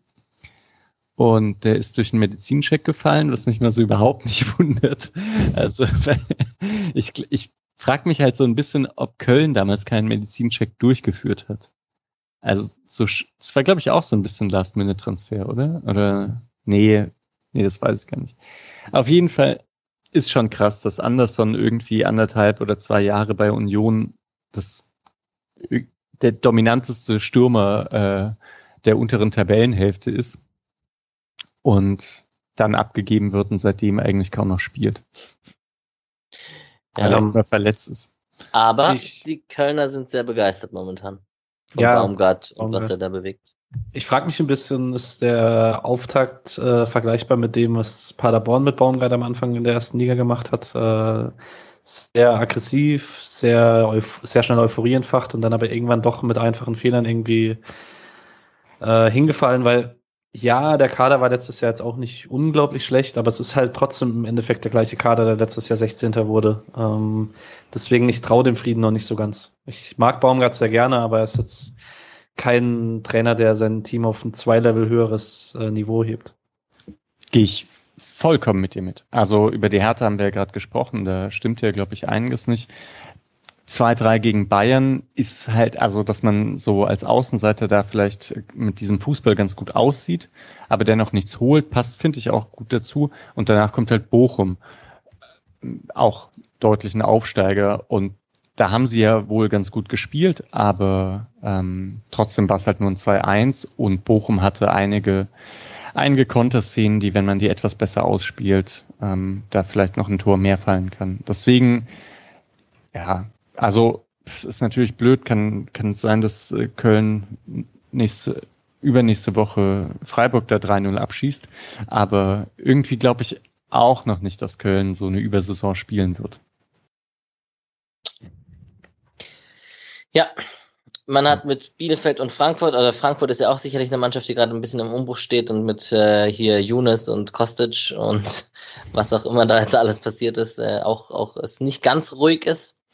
Und auf den Union-Kader übrigens, oder Patrick wollte noch was zu Frankfurt sagen, das kannst du auch gleich machen. Aber auf den Union-Kader komme ich auch irgendwie mittlerweile nicht mehr klar, was die sich da alles für Spieler holen. Und ähm, ich habe da ein bisschen den Überblick tatsächlich verloren. Das klingt wie alles so die könnten auch beim SC landen, aber irgendwie ist man auch froh, dass sie nicht beim SC landen, aber irgendwie weiß man auch, dass sie bei Union funktionieren.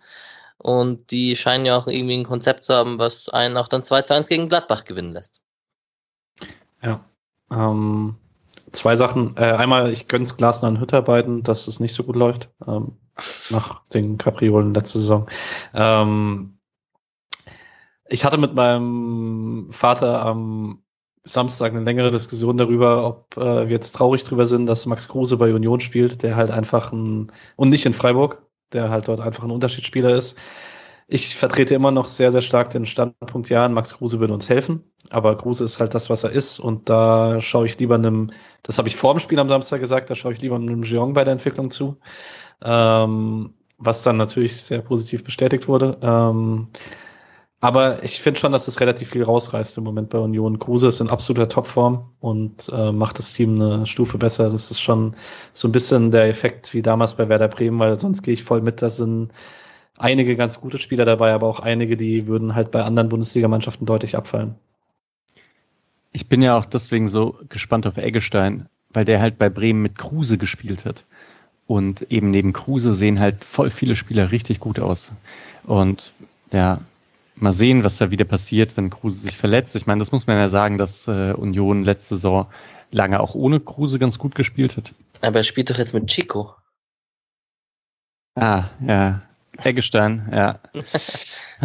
äh, ich weiß nicht, ob, äh, ob Höfler alle Spieler besser macht. Keine Ahnung. Wahrscheinlich nicht. Ja. Naja, ähm, ich weiß nicht, was haltet ihr von Avonie?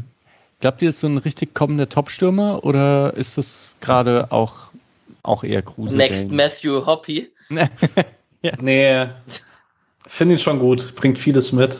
Ähm, ja, ist noch jung, Hoppy geht nach Mallorca übrigens, ne? Nee, er ist nicht durchgegangen. Nicht? Nee. Mike Franz geht nach Mallorca. aber aber nur, nur in der Sommerpause. Ja, ja. Ja, ja ich, ich, ich habe von Avonie tatsächlich zu wenig gesehen, um das, um das letztendlich zu beurteilen zu können. Hm. Ja, aber, mal sehen. Ja, voll. Ja, und dann noch die, die, meine, ich traue es mich eigentlich fast gar nicht mehr zu sagen, meine Wölfe, die jetzt mittlerweile die, die Tabelle anführen nach dem 1-0 gegen Leipzig. Ähm, die mit Luke Bacchio und Waldschmidt und Philipp und Memedi ist, glaube ich, auch noch da und Brekalo und Weghorst und also, Brekalo ist weg. Brekalo ist weg, okay. Aber, Aber hier, der Schweizer ist noch da. Steffen. Genau. Also, Irgendwie habe ich den ganzen Tag darauf gewartet, dass doch noch die Memedi zurück nach Freiburg-Meldung kommt. So, ah. aber und ich bin 100%ig davon überzeugt, dass dieses Streiche in der Pressekonferenz Manche wechseln von oben nach unten und manche von unten nach oben und dann muss man schauen, ob es passt. Äh, das, das klang für mich sehr nach, äh, also mit Medi und Streich verstehen sich ja gut und etc. Und das, also für mich wäre das nicht überraschend, wenn er das gemeint hätte und man jetzt einen Spieler von Wolfsburg nach Freiburg vielleicht nicht überzeugen muss, auf Teufel komm raus, der da auch Champions League spielen kann. Aber das ist wilde Spekulation meinerseits. Hey, was glaubt ihr, was machen die mit Philipp Waldschmidt und Memedi? Ich meine, das sind Dreier, schon. Dreierzehner. Dreierzehner. alle, alle laufen einfach irgendwo rum im freien Raum. Ja, eigentlich. Um, um Weghorst herum. Ich habe ja. mir halt sowas halt auch irgendwie, irgendwie fände es sehr cool, wenn man das. Oder Raute einfach. Hier spielst Raute mit, also Arnold als Sechse und dann irgendwie Memedi und Philipp als Achter und Waldschmidt als Zehner. Ich meine, Wolfsburg Dann Vikor Skincheck vorne drin. Bam. Was man vielleicht noch sagen muss zu Wolfsburg, die werden wahrscheinlich schon arg drunter leiden, dass Schlager jetzt ausfällt, weil Arnold Schlager ist schon das Herzstück. Ja. Ja, da hast du vollkommen recht. Ich, ich, über, äh, wir haben vorhin über Köln gesprochen. Du hast gesagt, du traust dem noch nicht so ganz, ich auch nicht. Und bei Wolfsburg halt auch. Also, ich glaube, es ist nicht schlecht, was Van Bommel jetzt gemacht hat, gar nicht so viel zu ändern. Ähm, aber ich sehe da jetzt noch nicht die Bommelsche Handschrift darin. Ja. Mir macht das alles keine Angst, was sie da erzählt von den Konkurrenten und ich werde weiterhin träumen. Mal gucken, ob das bei Kicktip auch äh, zu Erfolg führt oder nicht. Wir werden sehen. Ja, wir müssen noch sagen, äh, an der Stelle vielleicht, Alex hat 20 Euro draufgesetzt, dass Freiburg Meister wird. Ähm, also hier ist der Optimist am Start. Der, der Leicester-Bet. Tatsächlich. Quasi. Ähm, Wenn es nach Hause geht, gibt es ein Bierchen. also ja, merci. Sehr großzügig. Okay. Ähm, ich komme kurz auf die Leihspieler und andere Mannschaften zu sprechen, bevor wir haben noch zwei, drei kurze andere Themen, die wir auch noch abhandeln wollen. Deswegen fliege ich da mal kurz durch. Wir haben mit äh, Itter bei Fürth, haben wir gerade drüber gesprochen, der hat 13-0 in Mainz verloren, wurde tatsächlich aber zur Halbzeit ausgewechselt. Ich weiß nicht, ob das verletzungsbedingt war. Es könnte bei dem Spielstand auch leistungsbedingt sein. Patrick nickt. Äh, Max Christiansen kam rein für ihn. Mal gucken, ob das so bleibt, dass er der unangefochtene Stammspieler ist. Ja, die haben jetzt vor allen Dingen Jetro Willems noch dazu geholt, der ah. zumindest für Fürther Verhältnisse ein ganz guter Bundesliga-Spieler sein sollte. Das weiß ich nicht. Das ist so eine komische Story, Willems, oder? Naja. Ich, ich fand den nicht so, so, so schlecht am Anfang. Nee, der war ja auch bei Newcastle Stammspieler, als er von Frankfurt wegverliehen war. Das ist irgendwie ganz weird, warum das denn. Ja, gut, er hat halt Kostic vor sich in Frankfurt, muss man ehrlich sagen. Von Newcastle nach Fürth. Das ist natürlich auch eine, eine Fußballstory. Naja, okay. Ähm, Marvin Pieringer war 90 Minuten auf der Bank und äh, darf weiterhin zugucken, wie Tirode vorne seine Tore, Tore schießt. Die haben 3 zu 1 gegen Düsseldorf gewonnen, kann er sich zumindest ein bisschen was abgucken in dem Jahr. Ähm, Tempelmann war der 1 zu 0 Torschütze für Nürnberg beim 2 zu 1 Sieg. Ja, gegen den um, ähm, KSC. Da kann ich ein bisschen was zu sagen, weil ich die erste Halbzeit komplett gesehen habe. Und ähm, ich habe ja direkt vorm 1-0 habe ich in die Gruppe geschrieben, ähm, Tempelmann präsent, ganz gutes Auge für Räume, mhm. sehr zweikampfstark, aber Entscheidungsfindung, oh Gott. ähm, Bam hat das 1 gemacht. Ja, eine, eine, Minute später stößt er einen Strafraum vor äh, mit einer ganz guten Dynamik. Das, äh, das allgemeine Nürnberger System äh, kommt lautstarken Achtern ganz gut entgegen. Tom Kraus auf der anderen Seite auch. Ähm, ja, und das 1-0 macht er vielleicht so ein bisschen wie Mafropanos am Samstag mit viel Wille, mehr als mit viel Technik. Ähm, aber war ganz gut wohl. Also ich habe auch drei Freunde, die im Stadion waren, die Clubfans sind, die ganz angetan waren von Tempelmann insgesamt. Sehr schön. Dann haben wir Bukalfa bei Regensburg, der zur Halbzeit eingewechselt wurde. Regensburg trotzdem verloren gegen St. Pauli, ist immer noch Erster in der zweiten Liga trotzdem. Äh, Doppelpack von Burgsteller. Ähm, Pauli, glaube ich, Dritter jetzt oder so. Ähm, scheinen beide Mannschaften relativ gut drauf zu sein. Pauli, also sowieso gerade. Und äh, Niklas Tiede hat 4 zu 4 in Halle gespielt für den Torhüter. Kein so tolles Spiel. Zwei späte Gegentore bekommen. Die haben 4 zu 2 geführt, noch bis zur 75., 80. Das letzte Gegentor war ganz spät. Aber ähm, genau, Stammkeeper bei, beim SC Ferl weiterhin. So, dann komme ich ganz kurz auf die anderen Mannschaften zu sprechen. Wir hatten einmal die Frauen, die haben ihr Auftaktspiel in Hoffenheim 2 zu 1 verloren. Nach 1-0 Führung von Kajikci in der ersten Halbzeit ähm, hat man sich noch zwei Tore gefangen, in der 79. Minute das 2 zu 1 bekommen. Und leider verloren. Hoffenheim spielt Champions League, ne? Ja, und ähm, ja, ich denke, man war nicht gänzlich unzufrieden mit dem Auftritt. Hoffenheim ist eigentlich eine ziemlich gute Mannschaft und darauf kann man wahrscheinlich aufbauen. Am Sonntag spielt man zu Hause gegen Eintracht Frankfurt. Die haben ihr Auftaktspiel mit 2 zu 1 gegen den SC Sand gewonnen. Und die zweite Mannschaft, ihr könnt gerne unterbrechen, ich, oder ihr könnt kurz erzählen, wer hat was gesehen. Es gab ja ein unter der Woche Spiel gegen die Würzburger Kickers, da war der Patrick im Stadion. Genau, da war ich im Stadion. Ähm, durfte Nils Petersen live sehen, seit langer Zeit mal wieder. Ähm, und das gegen Würzburg war, ich weiß nicht, ob Würzburg einfach sehr schwach war ähm, oder ob Freiburg das ganz gut gemacht hat. Allgemein muss man sagen, gegen Würzburg ist so ein bisschen das passiert. Ich habe dann ein ganz schlimmes Spiel erwartet, weil Würzburg hat der zweiten vom SC den Ball überlassen und hat sehr zynisch einfach auf Konter gelauert und äh, das hat auch in der einen oder anderen Situation geklappt und Würzburg hat es dann schlecht ausgespielt. Ähm, man hat dann aber irgendwann mehr Ballkontrolle gewonnen und das auch sehr verdient gewonnen durch den späten Treffer von Tauri ein.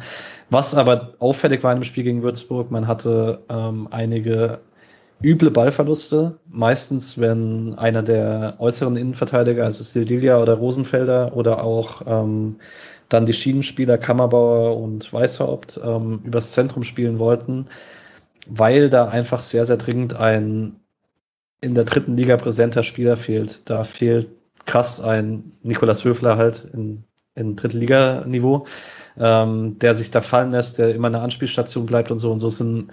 Flom hat in dem Spiel nicht gespielt, ne? Nee, genau. Ähm, ganz oft wirkt es ein bisschen so, als würden sich die beiden Sechser verstecken in dem Deckungsschatten ihrer Verteidiger. Ähm, und das waren dadurch, wenn die Bälle ins Zentrum sollten, waren es oft riskante Bälle. Und wenn dann was wirklich Gefährliches entstanden ist, war es, wenn Weißhaupt auf links ins Dribbling ging. Und äh, Weißhaupt auf links im Dribbling war halt jedes Mal eine Augenweide, weil, ja, einfach sehr, sehr cooler Typ. Ja, cool, danke für deine Beobachtung. Man konnte 1-0 gegen Würzburg nach einem späten Tor von Taurianen gewinnen.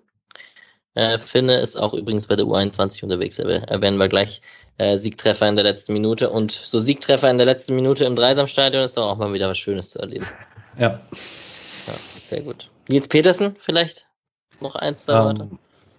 Ja, präsent bei Defensivstandards. Das war sehr auffällig. Ähm, sehr gut im Anlaufen. Da war auch sehr offensichtlich, dass er da mit Abstand der Beste auf dem Feld war. Ähm, Wenn es darum ging, klug. Er hatte zwei, drei Situationen, wo wirklich ein Mühe gefehlt hat für eine Balleroberung. Einmal war er dran, hat nur einen Abschluss erpresst und so. Ähm, da sah man Ziegner ab und zu mal Kopfschütteln, wo man ihm so ansah, dass er dachte, muss der Typ ausgerechnet heute gegen uns spielen. Ähm, aber gerade mit Ball, erster Schritt, ähm, Entscheidungsgeschwindigkeit, da hat man schon gemerkt, dass er nach Achillessehnenverletzungen hatte. Also war noch nicht voll in Form, aber hatte ja dann noch die Chance in der zweiten Halbzeit, wo er einen Ball am 16er kriegt, sich dreht, direkt zum Abschluss kommt, den knapp am langen Pfosten vorbei. Also ist halt das, was man von Petersen bekommt. Wenn er jetzt wieder für eine letzte Viertelstunde oder so kommt und er kriegt einen Ball in der Box, ist es halt gefährlich. Das ist halt einfach so. Ja. Sehr schön. Hat ja dann auch für die Bank gereicht bei den Profis. Ähm, es war ganz gut, dass man das Spiel gewinnen konnte, weil man am Samstag drauf bei Viktoria Köln äh, 3 zu 1 verloren hat. Ähm, da waren auch die besagten Namen, so zum Beispiel Weißhaupt Kehrer, Flum hat da eben gespielt, äh, Cecilia Atubolo sowieso hinten drin. Aber ich habe davon nichts gesehen. Ich weiß nicht, ob ihr was gesehen habt. Man hat auf jeden Fall 3 zu 1 verloren beim noch sieglosen Viktoria Köln davor. Äh, ich kann nur kurz ergänzen, ähm, das 2-1 entstand nach einem Handelfmeter, Handspiel Sandrino Braun-Schumacher. Und das war wohl ein sehr zweifelhafter Elfmeter. Ungesehen Schieber. jetzt. Aber hat sogar der Kicker geschrieben, dass man den wohl nicht geben kann. Gegen zweite Mannschaften, oder was? Genau. Mhm. Toll. Scheiß DFB. Korrekt. Konnte man auch lange nicht mehr brüllen, ne? Ja, richtig. Am, am Freitag um 19 Uhr spielt man gegen den SV Meppen. Man ist jetzt 16. nach sechs Spielen. Und man merkt doch schon, dass man da in jedem Spiel was komplett abrufen muss, um was Zählbares mitzunehmen. Also ist jetzt zumindest mein Eindruck nach sechs Spielen, dass das keine, keine, kein Zuckerschlecken wird. Ein bisschen wundert es mich ja doch, weil der Saisonbeginn fand ich ja ganz gut war. Irgendwie mit äh, gegen Wien und gegen Magdeburg. Die sind ja beide jetzt, glaube ich, auch recht weit oben in der Tabelle Punkte geholt und jetzt dann irgendwie gegen Viktoria Köln, Türkgücü und so. Dann War es nicht ab dem Zeitpunkt, wo die Profis wo sie zurückkommen, ja. ja. Deine, deine Luca Hermann-Frage eigentlich, ne? Ja. Äh, was macht denn das, wenn dann irgendwelche Leute runterkommen, die nicht mittrainiert haben und so? Ja. Was mich übrigens tatsächlich ein bisschen wundert, ist, ich hatte fest mitgerechnet, dass man Sequem jetzt noch verleiht oder Sildilia. Ähm, weil eben Rosenfelder das, finde ich, als rechter Innenverteidiger sehr, sehr gut macht und auch erst 18 ist. Ähm, Braun Schumacher wird meistens spielen, weil man so ein bisschen die erfahrene Präsenz jetzt zum Beispiel am Anfang noch, zumindest am Anfang noch braucht. Und dann hätte man halt schon fast einen Platz frei gehabt, um jemanden zu verleihen von den beiden, weil nach oben wird es halt auf keinen Fall reichen wahrscheinlich. Bei der Innenverteidigung Besetzung oben. Sequem hat aber, glaube ich, auch mal äh, linker Schienenspieler gespielt. Das stimmt. Und ist gerade verletzt. Ah, ja, ist noch verletzt. Okay, und ich kann mir vorstellen, dass Weißhaupt halt häufiger auf der Bank sitzt bei den Profis. Ich habe eine Sequem unten spielen lassen. Ja. So, vielleicht. Ja, das wird sicherlich spannend. Äh, ich, wie gesagt, ich werde gleich auch ein paar Namen davon nochmal erwähnen, wenn wir über die Nationalmannschaften reden. Ähm, ich hoffe, ihr habt noch ein bisschen Zeit. Äh, okay. Du hast noch eine Sache vergessen. Hm? Die U19 hat gespielt. Ah ja, da ging es auch wieder los. Ich wollte um, die, ich wollte ja. die ganz frech aus meinem Repertoire streichen. Ah, sorry. ich wollte nur kurz sagen, die haben die ersten zwei haben sie ja verloren äh, in der Liga und sind jetzt im Pokal mit einem 3 zu 2 nach Verlängerung in, in, in, in Energie Cottbus. Perfekt. In Cottbus weitergekommen. Genau. Sehr gut. Ist das dein Part ab jetzt? Das freut mich natürlich. nee, alles gut. Ähm, ist natürlich richtig. Die hatten wir letztes Jahr auch immer auf dem Kicker. alleine ja ich schon aus egoistischen Gründen, dass die irgendwie in Berlin im Pokalfinale sind und ich dann wieder ein Heimspiel habe. Gut. Ich habe hier jetzt noch drei Themen und das eine ist erstmal der Deadline Day. Jetzt haben wir schon viel über den SC Deadline Day so zwischendurch gesprochen, da ist nichts mehr passiert. Wir haben über Santa Maria und Eggestein gesprochen, ähm, also über die Transferphase und so. Mit der zweiten Mannschaft ist jetzt keiner mehr abgegeben worden, mit Sequem, Sedia etc. Der geliebte Transfermarkt.de Stürmer Skamaka, Skamacha, wie auch immer man ihn ausspricht, äh, ist am Ende nicht gekommen. Ich soll ein kleines Shoutout ans Transfermarkt-Forum machen von Julian, weil das äh, immer zwischen Hysterie und Unterhaltung und dann doch wieder Fachkundigkeit und hoher Klasse, aber halt auch sehr viel äh, ja, Nervosität und Unzufriedenheit, wenn nichts passiert, ähm, begleitet ist. Muss man, glaube ich, zu Patrick überführen als alter Transfermarkt-Kollege. Ja, wie ist denn so die Hysterie im Forum? Wie hast du sie denn beobachtet? Äh, ich glaube, man war nicht so richtig glücklich mit dem Kader, ähm, auch nach dem Bielefeld-Spiel, weil man dachte, es ist vorne ein bisschen zu dünn. Das gehe ich nicht ganz mit. Ähm, wenn man Schade und Weißhaupt vertraut, bin ich da voll zufrieden mit. Und ich denke, die Hysterie ist jetzt nicht so krass aufgekommen, weil man halt sieben Punkte hat. Ähm, sicherlich wäre es äh, schön gewesen, noch einen Stürmer mehr zu haben. Ähm, bin jetzt aber ganz ehrlich, mit den drei Mittelstürmern Höhler, Demirovic und Petersen, da ist Freiburg schon mit deutlich schlechteren Besetzungen in Bundesliga-Saisons gegangen. Ähm, von dem her, ich meine, weiter hinten gibt's eh nichts zu diskutieren. Günther ist nie verletzt, rechts ist man doppelt besetzt, Innenverteidigung ist man mehr als doppelt besetzt, Zentrum auch. Passt doch. Also du meinst, Jeong hat die Stürmerhoffnung zerstört mit seinem Doppelpack? Ah, ich weiß nicht, ich glaube nicht, aber muss schon sagen, der SC hat einen ausgewogenen Kader im Gegensatz zu manchen anderen Teams, die eben finanziell nicht gut reagieren können. Äh, ja, also Köln fällt mir da auch ein. Die haben auch so einen komisch unausgewogenen Kader und können da halt irgendwie nicht so richtig was machen. Freiburg war halt schon in dieser absoluten Luxusposition, sagen zu können, okay, wenn, wenn nichts passiert, ist nicht schlimm.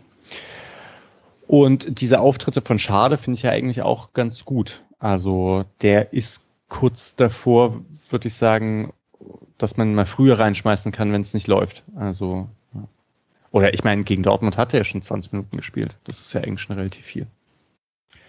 Ich finde es ja, also ich hätte gerne einen Neuzugang mehr als nur einen Ersatz für Santa Maria gehabt, einfach weil es dazugehört für mich zum Profifußball als Fan dass da irgendein Neuzugang kommt, auf den man all seine Hoffnungen richten kann, dass das der äh, nächste große Star wird. Und ich würde, also so in Santa Maria, als der gekommen ist, dachte ich auch, das ist schon, das hat mich schon sehr, äh, sehr positiv mitgenommen in der letzten Saison und das fehlt mir ein bisschen. Deswegen ja. verstehe ich die Transfermarktleute auch ein bisschen. Obwohl man sagen muss, da gab es ja auch genug, die gesagt haben, Leute, bringt den Schade, der soll mehr spielen. Ja, verrückte Situation, dass man als SC Freiburg mittlerweile, also man scheint ja an, an höheren Regalen dran sein zu können, die Entwicklung des SC Freiburgs in den letzten Jahren. Und trotzdem, man macht es halt nur, wenn es passt oder wenn es halt wirklich weiterhilft. Für mich hängt es, sorry Patrick, du darfst gleich, aber für mich hängt es echt, ich habe es letztes Jahr schon gesagt und bin ein bisschen damit auf die Füße gefallen, aber für mich hängt es natürlich auch sehr viel davon ab, wie viel man jetzt Petersen noch zutraut. Aber wahrscheinlich macht er zehn Hütten dieses Jahr und Alex soll seine Klappe halten. Ich würde sagen, es hängt sehr damit zusammen, was diesen Sommer passiert ist, dass man einen besonderen Jahrgang einfach hatte, der jetzt äh, hochkam. Ähm, hat ja auch Nico Schlotterbeck letzte Woche noch explizit angesprochen, ähm, dass da einfach sehr viel Talent hochkam. Und dass man eben jetzt gesagt hat, okay, wenn man, man holt jetzt keine Kaderspieler für die Breite, die vielleicht ein bisschen besser wären als die Talente, ähm, und denen dann halt irgendwie einen Platz wegnehmen, sondern wenn, dann holt man was in der Spitze und wenn das nicht klappt, macht man es halt nicht. Ähm, genau. Ansonsten vielleicht noch allgemein. Ich hatte eigentlich erwartet, dass heute mehr passiert, weil so viele Mannschaften eigentlich noch große Lücken hatten. Da ist dann doch weniger Bewegung reingekommen, als man erwarten konnte. Aber was jetzt Highlight ist, was während der Folge noch passiert ist, Antoine Griezmann wechselt wohl zurück zu Atletico Madrid. Wirklich? Und, Barcelona holt sich dafür Luc de Jong. Luc de Jong oh. ist schon offiziell. Herr Luc de Jong ist doch ein Spieler. Das ist der, der letzte Spieler, der zu Barca passt, oder? Ja, richtig. Der, der so stürmt jetzt mit Braithwaite vorne für Barca. Memphis Depay vielleicht eher, aber ja, genau.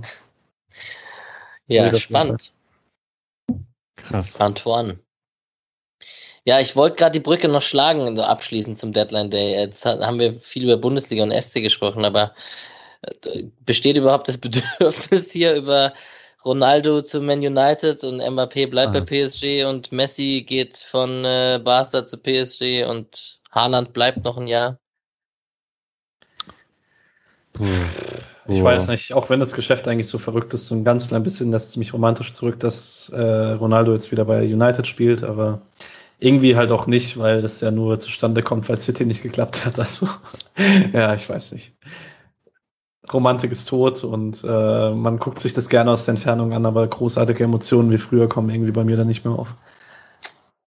Ja, bei Ronaldo, ich weiß nicht, also ja, der ist für mich eh schon. Ich war eigentlich ganz froh, dass er ab nach Juve ist, dann, wo ich den nicht mehr häufig sehen musste.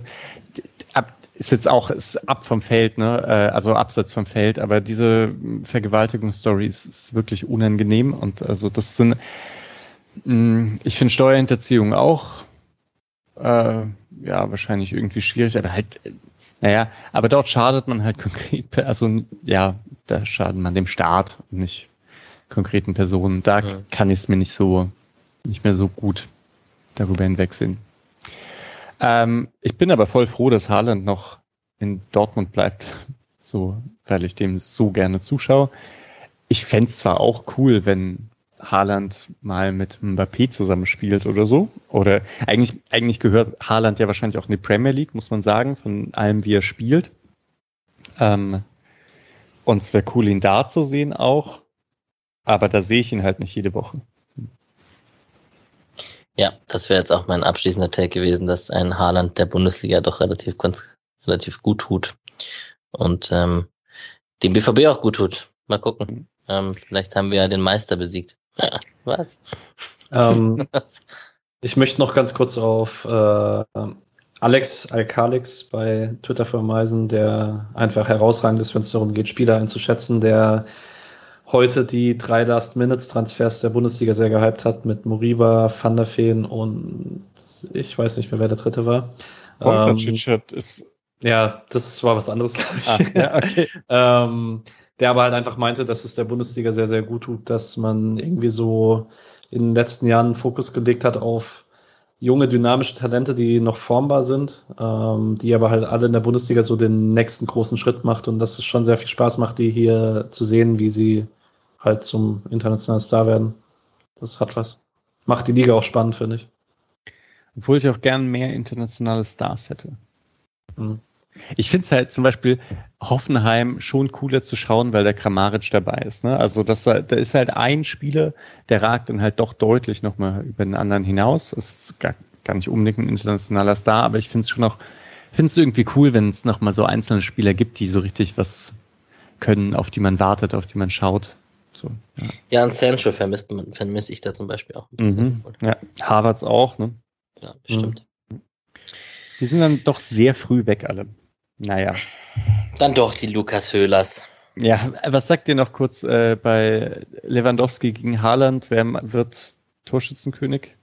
Ich meine, Lewandowski führt schon wieder, ne? Der hat schon wieder fünf Tore in, in drei Spielen geschossen, aber Also immer Lever im Moment noch, weil man einfach das Gefühl hat, der hat keine schlechten Spiele.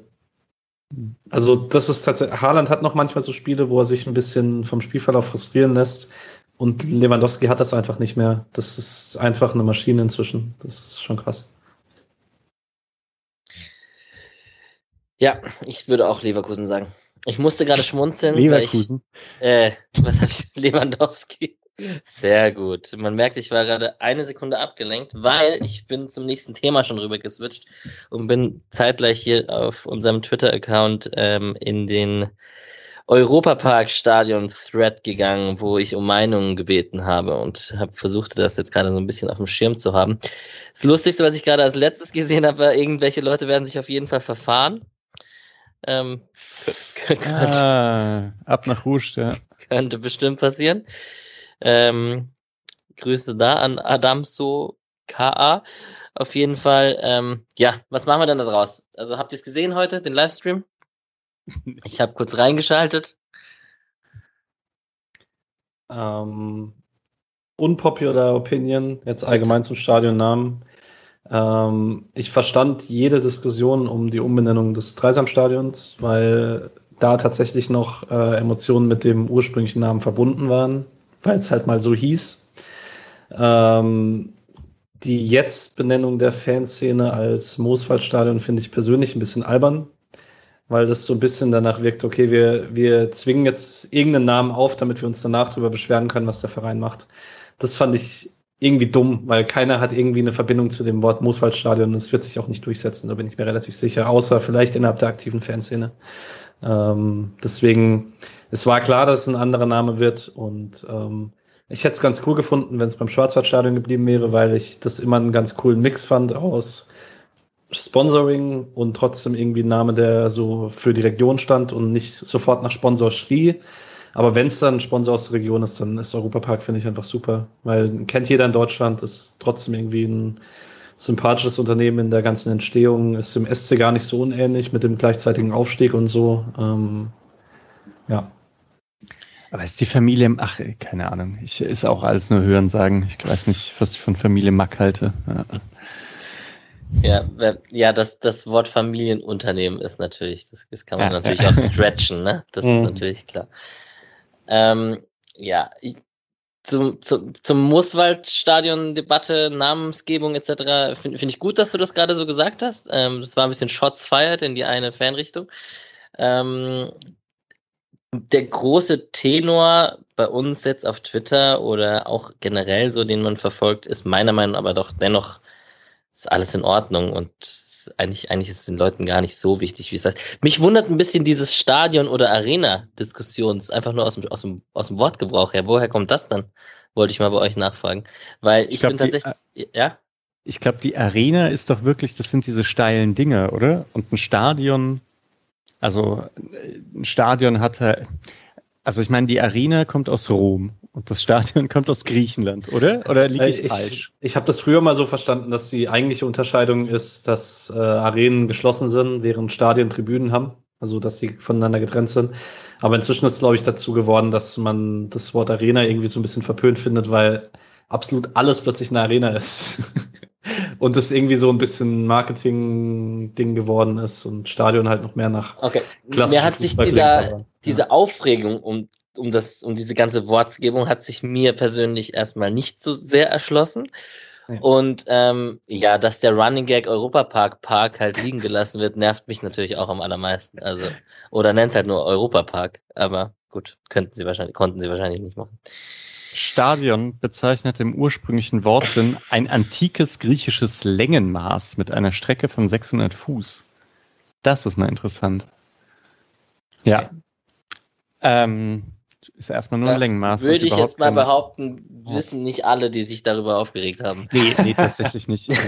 Ich weiß Und ich nicht. hoffe, das neue Stadion ist nicht 182 Meter lang, weil. Ah, Sonderregelung wegen zu langem Platz, meinst du? Ja. Okay. Ich glaube, das, was halt ein bisschen komisch war, ist dieses, dieses, was halt immer komisch ist, wenn sowas vorgestellt wird, ja, das dass es dann halt so peinliches Marketingkram ist, wo man sich einspannen lässt. Und das ist natürlich immer peinlich. Ich glaube, da kommt man aber auch nicht dran vorbei, egal was für ein, was für ein Sponsor ist. Und das ist halt eine Sache, damit würde ich mich halt nie identifizieren oder sonst irgendwas. Das ist halt so wie, keine Ahnung, so wie Werbung und sowas, da wird man halt belogen und das weiß jeder, dass man da belogen wird und man weiß auch, dass, ja, dass die Leute das halt machen, weil sie Geld dafür bekommen. Fertig. Also, ja. Und wie gesagt, unangenehm für alle, aber es ist jetzt nichts Überraschendes. Jetzt muss ich aufpassen mit meiner Berufssparte hier. Ähm, aber alles, Sorry. Nee, Sorry. alles, das ja. ist vollkommen in Ordnung. Ich Aber Schokolade äh, ist nicht gesund, auch wenn nee. man es mir seit 30 Jahren versucht nein, zu nein, erklären nein, im Fernsehen. Nein, absolut, ja. absolut fair und höre ich auch nicht zum ersten Mal.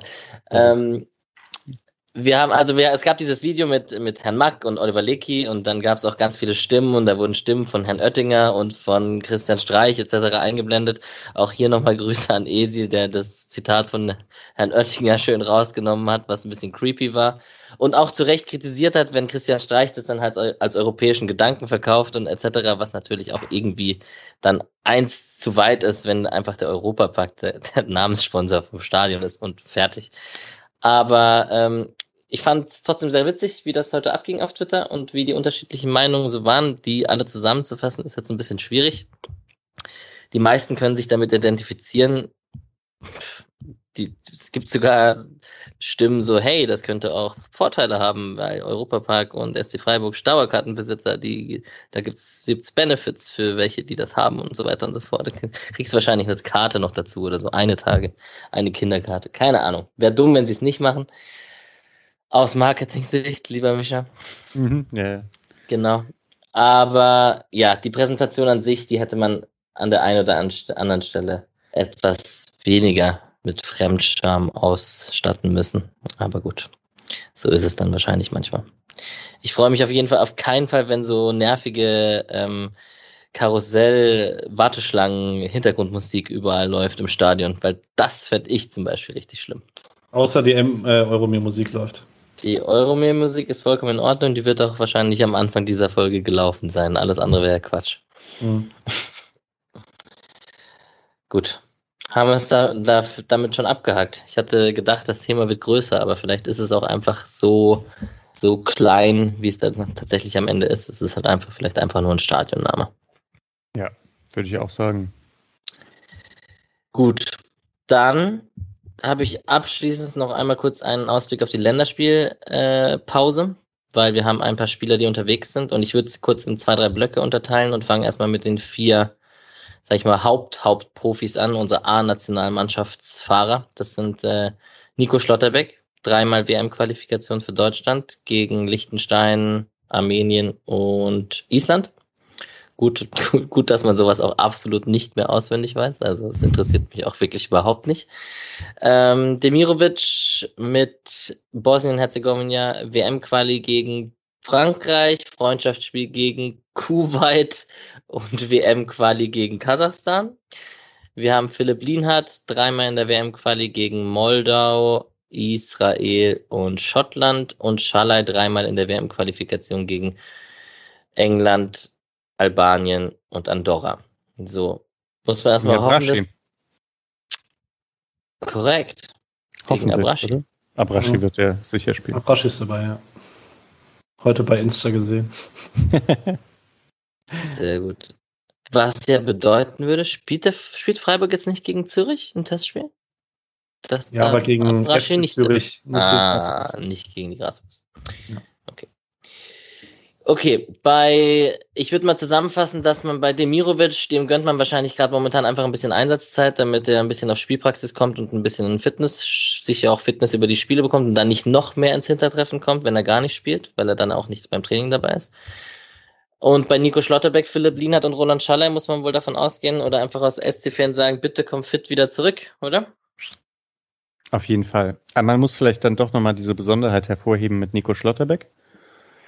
Dass Flick ihn nominiert, ist schon also ein besonderer Blick, würde ich sagen. Also es ist ja jetzt nicht so, dass er der einzige talentierte Innenverteidiger ist. Also Friedrich gibt's ja auch noch beispielsweise, der ja irgendwie aufstrebendes Talent ist. Mhm. Ich weiß nicht, wie alt Kempf ist. Wahrscheinlich ist der schon ein bisschen zu alt. Ja. Aber offensichtlich scheint man bei Nico Schlotterbeck so viel Talent zu sehen, dass das langfristig was sein könnte. Ist Koch eigentlich nominiert? Nee. Koch ist nicht, aber. Echt? Also, Hart.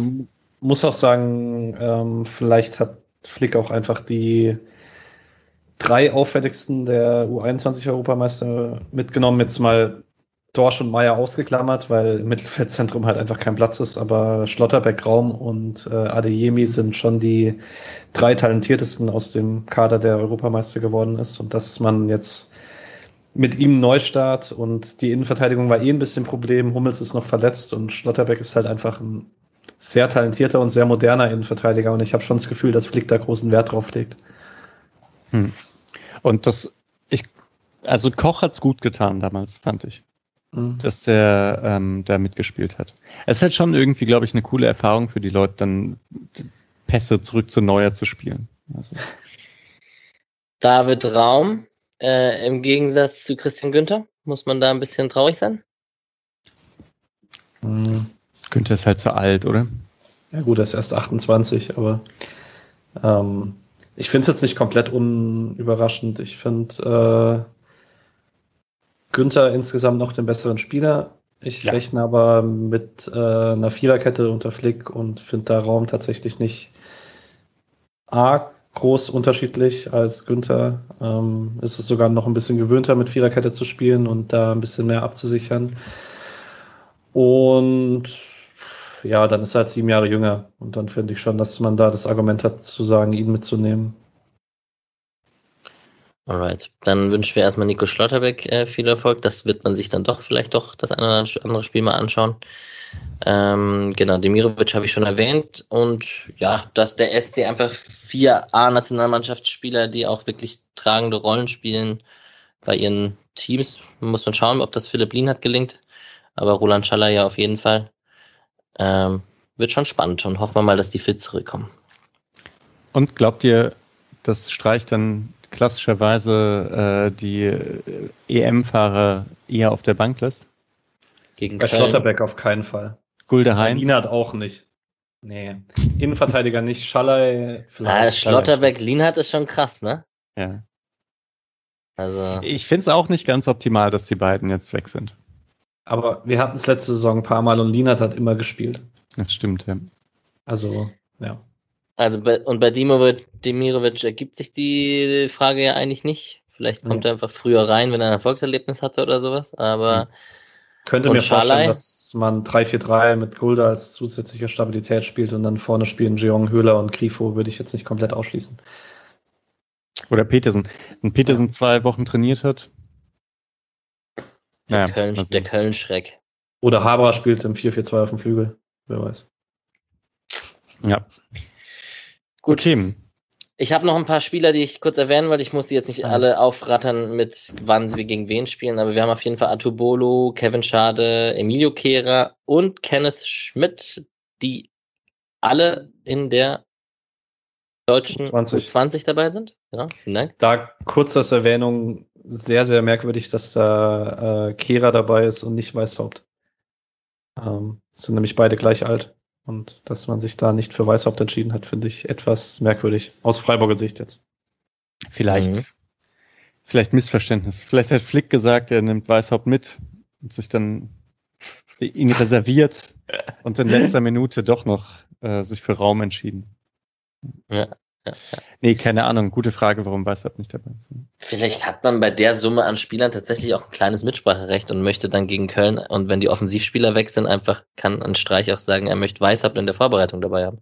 Aufs Ja, Köln-Spiel. Hm. Ah, tolle These. Ich bin ich, gehe ich fast von aus, dass die stimmt. Ähm, Ah, oder Stopp spielt die dritte Liga? In der Länderspielpause? Äh, nee, das wurde verlegt, äh, das von der zweiten vom SC das einzige Spiel, weil so viele weg sind. Ah, ja. Die spielen dann erst am Dienstag, glaube ich. da ah, aber siehst du trotzdem, ist da vielleicht mit dem, dass dann alle gerade erst zurückkommen und man dann sagt, halt stopp, den Weißhaupt behalten wir hier. Hm. Guter, guter Hinweis, Tipp äh, oder, oder Hinweis an, an, an Kick-Tipp. Ähm, da verschiebt es manchmal ein, zwei Spiele wegen dem Datum. Da müsst ihr aufpassen, dass ihr auch einen Spieltag weiterklickt und das nächste Spiel tippt. Okay, okay, okay. Ähm, Kilian Sildilia spielt bei Frankreichs U20 äh, zwei Spiele mit. Ähm, Daniels Ontuzans spielt bei Lettlands U21 Nationalmannschaft mit. Äh, Julius Tauriainen spielt bei Finnlands U21 Nationalmannschaft mit und Max Rosenfelder spielt bei Deutschlands U19 Nationalmannschaft mit. Also momentan ist man doch sehr breit im Juniorenbereich international unterwegs. Und ähm, ja, wir werden das verfolgen und werden euch in der nächsten Folge oder vielleicht in einer, in einer kurzen halben Stunde Sonderfolge mal schauen, ob wir das hinbekommen oder nicht. Aber können wir euch ja berichten, wie die alle gespielt haben und was da passiert ist. So, und dann kommen wir jetzt endlich zum Köln-Spiel. Ähm, ja, mit der Länderspielpause. Aufstellung wird wahrscheinlich schwieriger zu tippen als sonst. Mhm. Ich könnte mir vorstellen, dass man gegen die Kölner Raute ähnlich spielt wie gegen Dortmund. Ähm, wobei ich mir gegen eine Raute auch immer ein 3-4-3 vorstellen kann, um mehr Breite reinzukriegen. Ich weiß nicht. Äh, Schmid dürfte wieder dabei sein. Ähm, ja. Aber du hast recht. Nach Länderspielpause ist es oft ein bisschen anders, weil Streich manchmal auch einen Plan hat, den er eintrainieren lässt. Und ähm, ich erinnere mich an 3-1 in Hoffenheim, wo plötzlich Haberer rechten Stürmer gespielt hat, weil man das irgendwie durch die Länderspielpause durchtrainiert hatte und so. Ähm, aber ich bin guter Dinge. Ich traue Köln nicht. Ich äh, finde, man hat einen ganz guten Lauf und man wird den selber mitnehmen und wir gewinnen 3-1. Jetzt geht der Optimismus wieder los. Ich wusste es. Ja klar, Heimspiel. Ich sag 2-1. Wir, wir spielen ja zu Hause. Ich finde es interessant eigentlich, dass mit Köln jetzt schon dann äh, das dritte Rautenteam im vierten Spiel ist. Das ist schon was Besonderes. Was hatte denn der Julian getippt in der Gruppe? Soll ich nachschauen? Hatte, ja, er hat getippt, ne? Ein Spieler des Ja. Spiels. Ah, hatte auch ein 2-1, Micha. Deswegen bin ich gerade Ah. hellhörig geworden. Ja, egal. Egal. Okay, ich habe gerade versucht, während ihr geredet habt, auf der FC-Homepage gibt es doch bestimmt einen Artikel, wer von denen alles unterwegs ist. Das hätte ich jetzt noch interessant gefunden. 18 FC-Spieler auf Länderspielreisen, da ist es doch. Echt? Wow. Übersicht der abgestellten Spieler. Skiri Tunesien, Duda Slowakei, Keins Schaub, Ljubicic Österreich, Olesen Luxemburg, Cestic Serbien U21, Katterbach Deutschland U21 und den Rest ist alles so U19, Mhm. U21 Gedöns. Die ersten fünf sind schon nicht unwichtig. Ja, wollte ich auch gerade sagen. Also Skiri, Skiri, Skiri Duda, Tunesien. ja, sorry. Skiri Ja, Skiri Tunesien, Tunesien. Duda Slowakei, Keins Schaub und Ljubicic für Österreich. Bei Skiri halt Tunesien kommen wieder die alten Ängste hervor, wie ähm, immer Bayer und Ben Slimane und so nach Tunesien zur Nationalmannschaft gefahren sind und immer verletzt zurückkamen. Das, So, das lässt mich sehr euphorisch auf ein 2 zu 0 souveränes 2 zu 0 für den SC blicken. Hart. dass wir alle für Freiburg tippen, ist äh, kein gutes. Ah, ja. Dass ich das, also ich wollte nochmal auf, äh, auf Mischas Skepsis meiner Euphorie jetzt zu sprechen zu kommen, weil dieses Köln, Mainz, Augsburg, Hertha, also so, sollen wir kurz wetten, wie viele Punkte aus den vier Spielen rauskommen? Mach, sag. Köln, Mainz, Augsburg, Hertha sind, Okay. also, Ich sag, wir holen sieben. ja, ich wollte Siege, gerade sagen, sieben ist das absolute Minimum. Wir aber, verlieren sieben- auf jeden Fall gegen Mainz, weil das ist Mainz. Ja. Aber so wie du sprichst, meinst du nicht sieben. Du meinst zehn. Du meinst Ja. zwölf, ich weiß es. Ah, nein, ich meine keine zwölf. Alles gut. Aber ich meine, also, ja, neun. Oder acht. Neun. Ja, ich Zwei Siege, zwei Unentschieden. Oder drei Siege. Du weißt, dass, dass Freiburg nach dem siebten Spieltag noch ohne Niederlage ist. Ah, das wäre frech. Stimmt. Ja. das wäre cool. Ja, Das wäre schon cool. Also ich, ich Also sage, hier habt ihr es zuerst gehört. Ja. und ich sage, Freiburg verliert vor dem Das- achten Spieltag ein das- Spiel. Das, Mutige das schneide ich, das schneide ich dann raus, wenn das tatsächlich klappt am Ende. Ja, musst du machen auf jeden Fall. Als Das ist aber halt, aber das ist so klassisch eigentlich. Ne? Da, so geht man dann die Spiele durch und denkt, ha, da könnte man auch und da könnte man auch. Ähm, das passiert nur meistens nicht so. Nee. Sehr gut. Sehr gut. Auf jeden Fall sind das die letzten vier Spiele, bevor man dann äh, offiziell nach äh, ins neue Europapark-Stadion umzieht und das Heimspiel gegen Leipzig am 16.10. hat. Da könnte man, da bin ich jetzt schon wieder skeptisch, dass man das Heimspiel, dass man den ersten Auftakt gegen Leipzig machen muss, aber das ist ein anderes Thema. Hätte man sich vielleicht einen schöneren Gegner aussuchen können. Testspiel gegen St. Pauli gibt's auf jeden Fall. Ja, gut, ich meine, andererseits, äh, man brauchte den Elektroniktest davor und wenn das jetzt endgültig letzte Spiel im Dreisamstadion gegen Leipzig gewesen wäre, wäre das, glaube ich, auch nicht schöner gewesen. Ja, das stimmt. Und der Gästeblock ist nicht so voll. Das stimmt. Wow, wir sind, nur zu dritt. fahren mit. Ja. wir sind nur zu dritt und wir brauchen trotzdem länger als sonst. Ja, das war, habe ich diese Woche leider erwartet mit den ganzen Themen drumherum. Ah ja, stimmt. Und weil es ein 2 zu 3 gegen Stuttgart war. Und ich habe jetzt auch nicht unnötig auf die Tempo-Tube gedrückt, weil äh, wir ja auch Länderspielpause haben und die Leute es sich auch ein bisschen aufteilen können. Ja. Also kein Stress und wenn ihr bis hierhin durchgehalten habt, Respekt. Von meiner Seite war es das. Ich denke von eurer Seite auch. Und dann wünsche ich euch einen wunderschönen Abend und euch allen eine schöne Spotcast anderthalb Wochen Pause, bis wir uns nach dem Köln-Spiel wieder hören. Tschüss. Macht's gut. Tschüss. Ciao.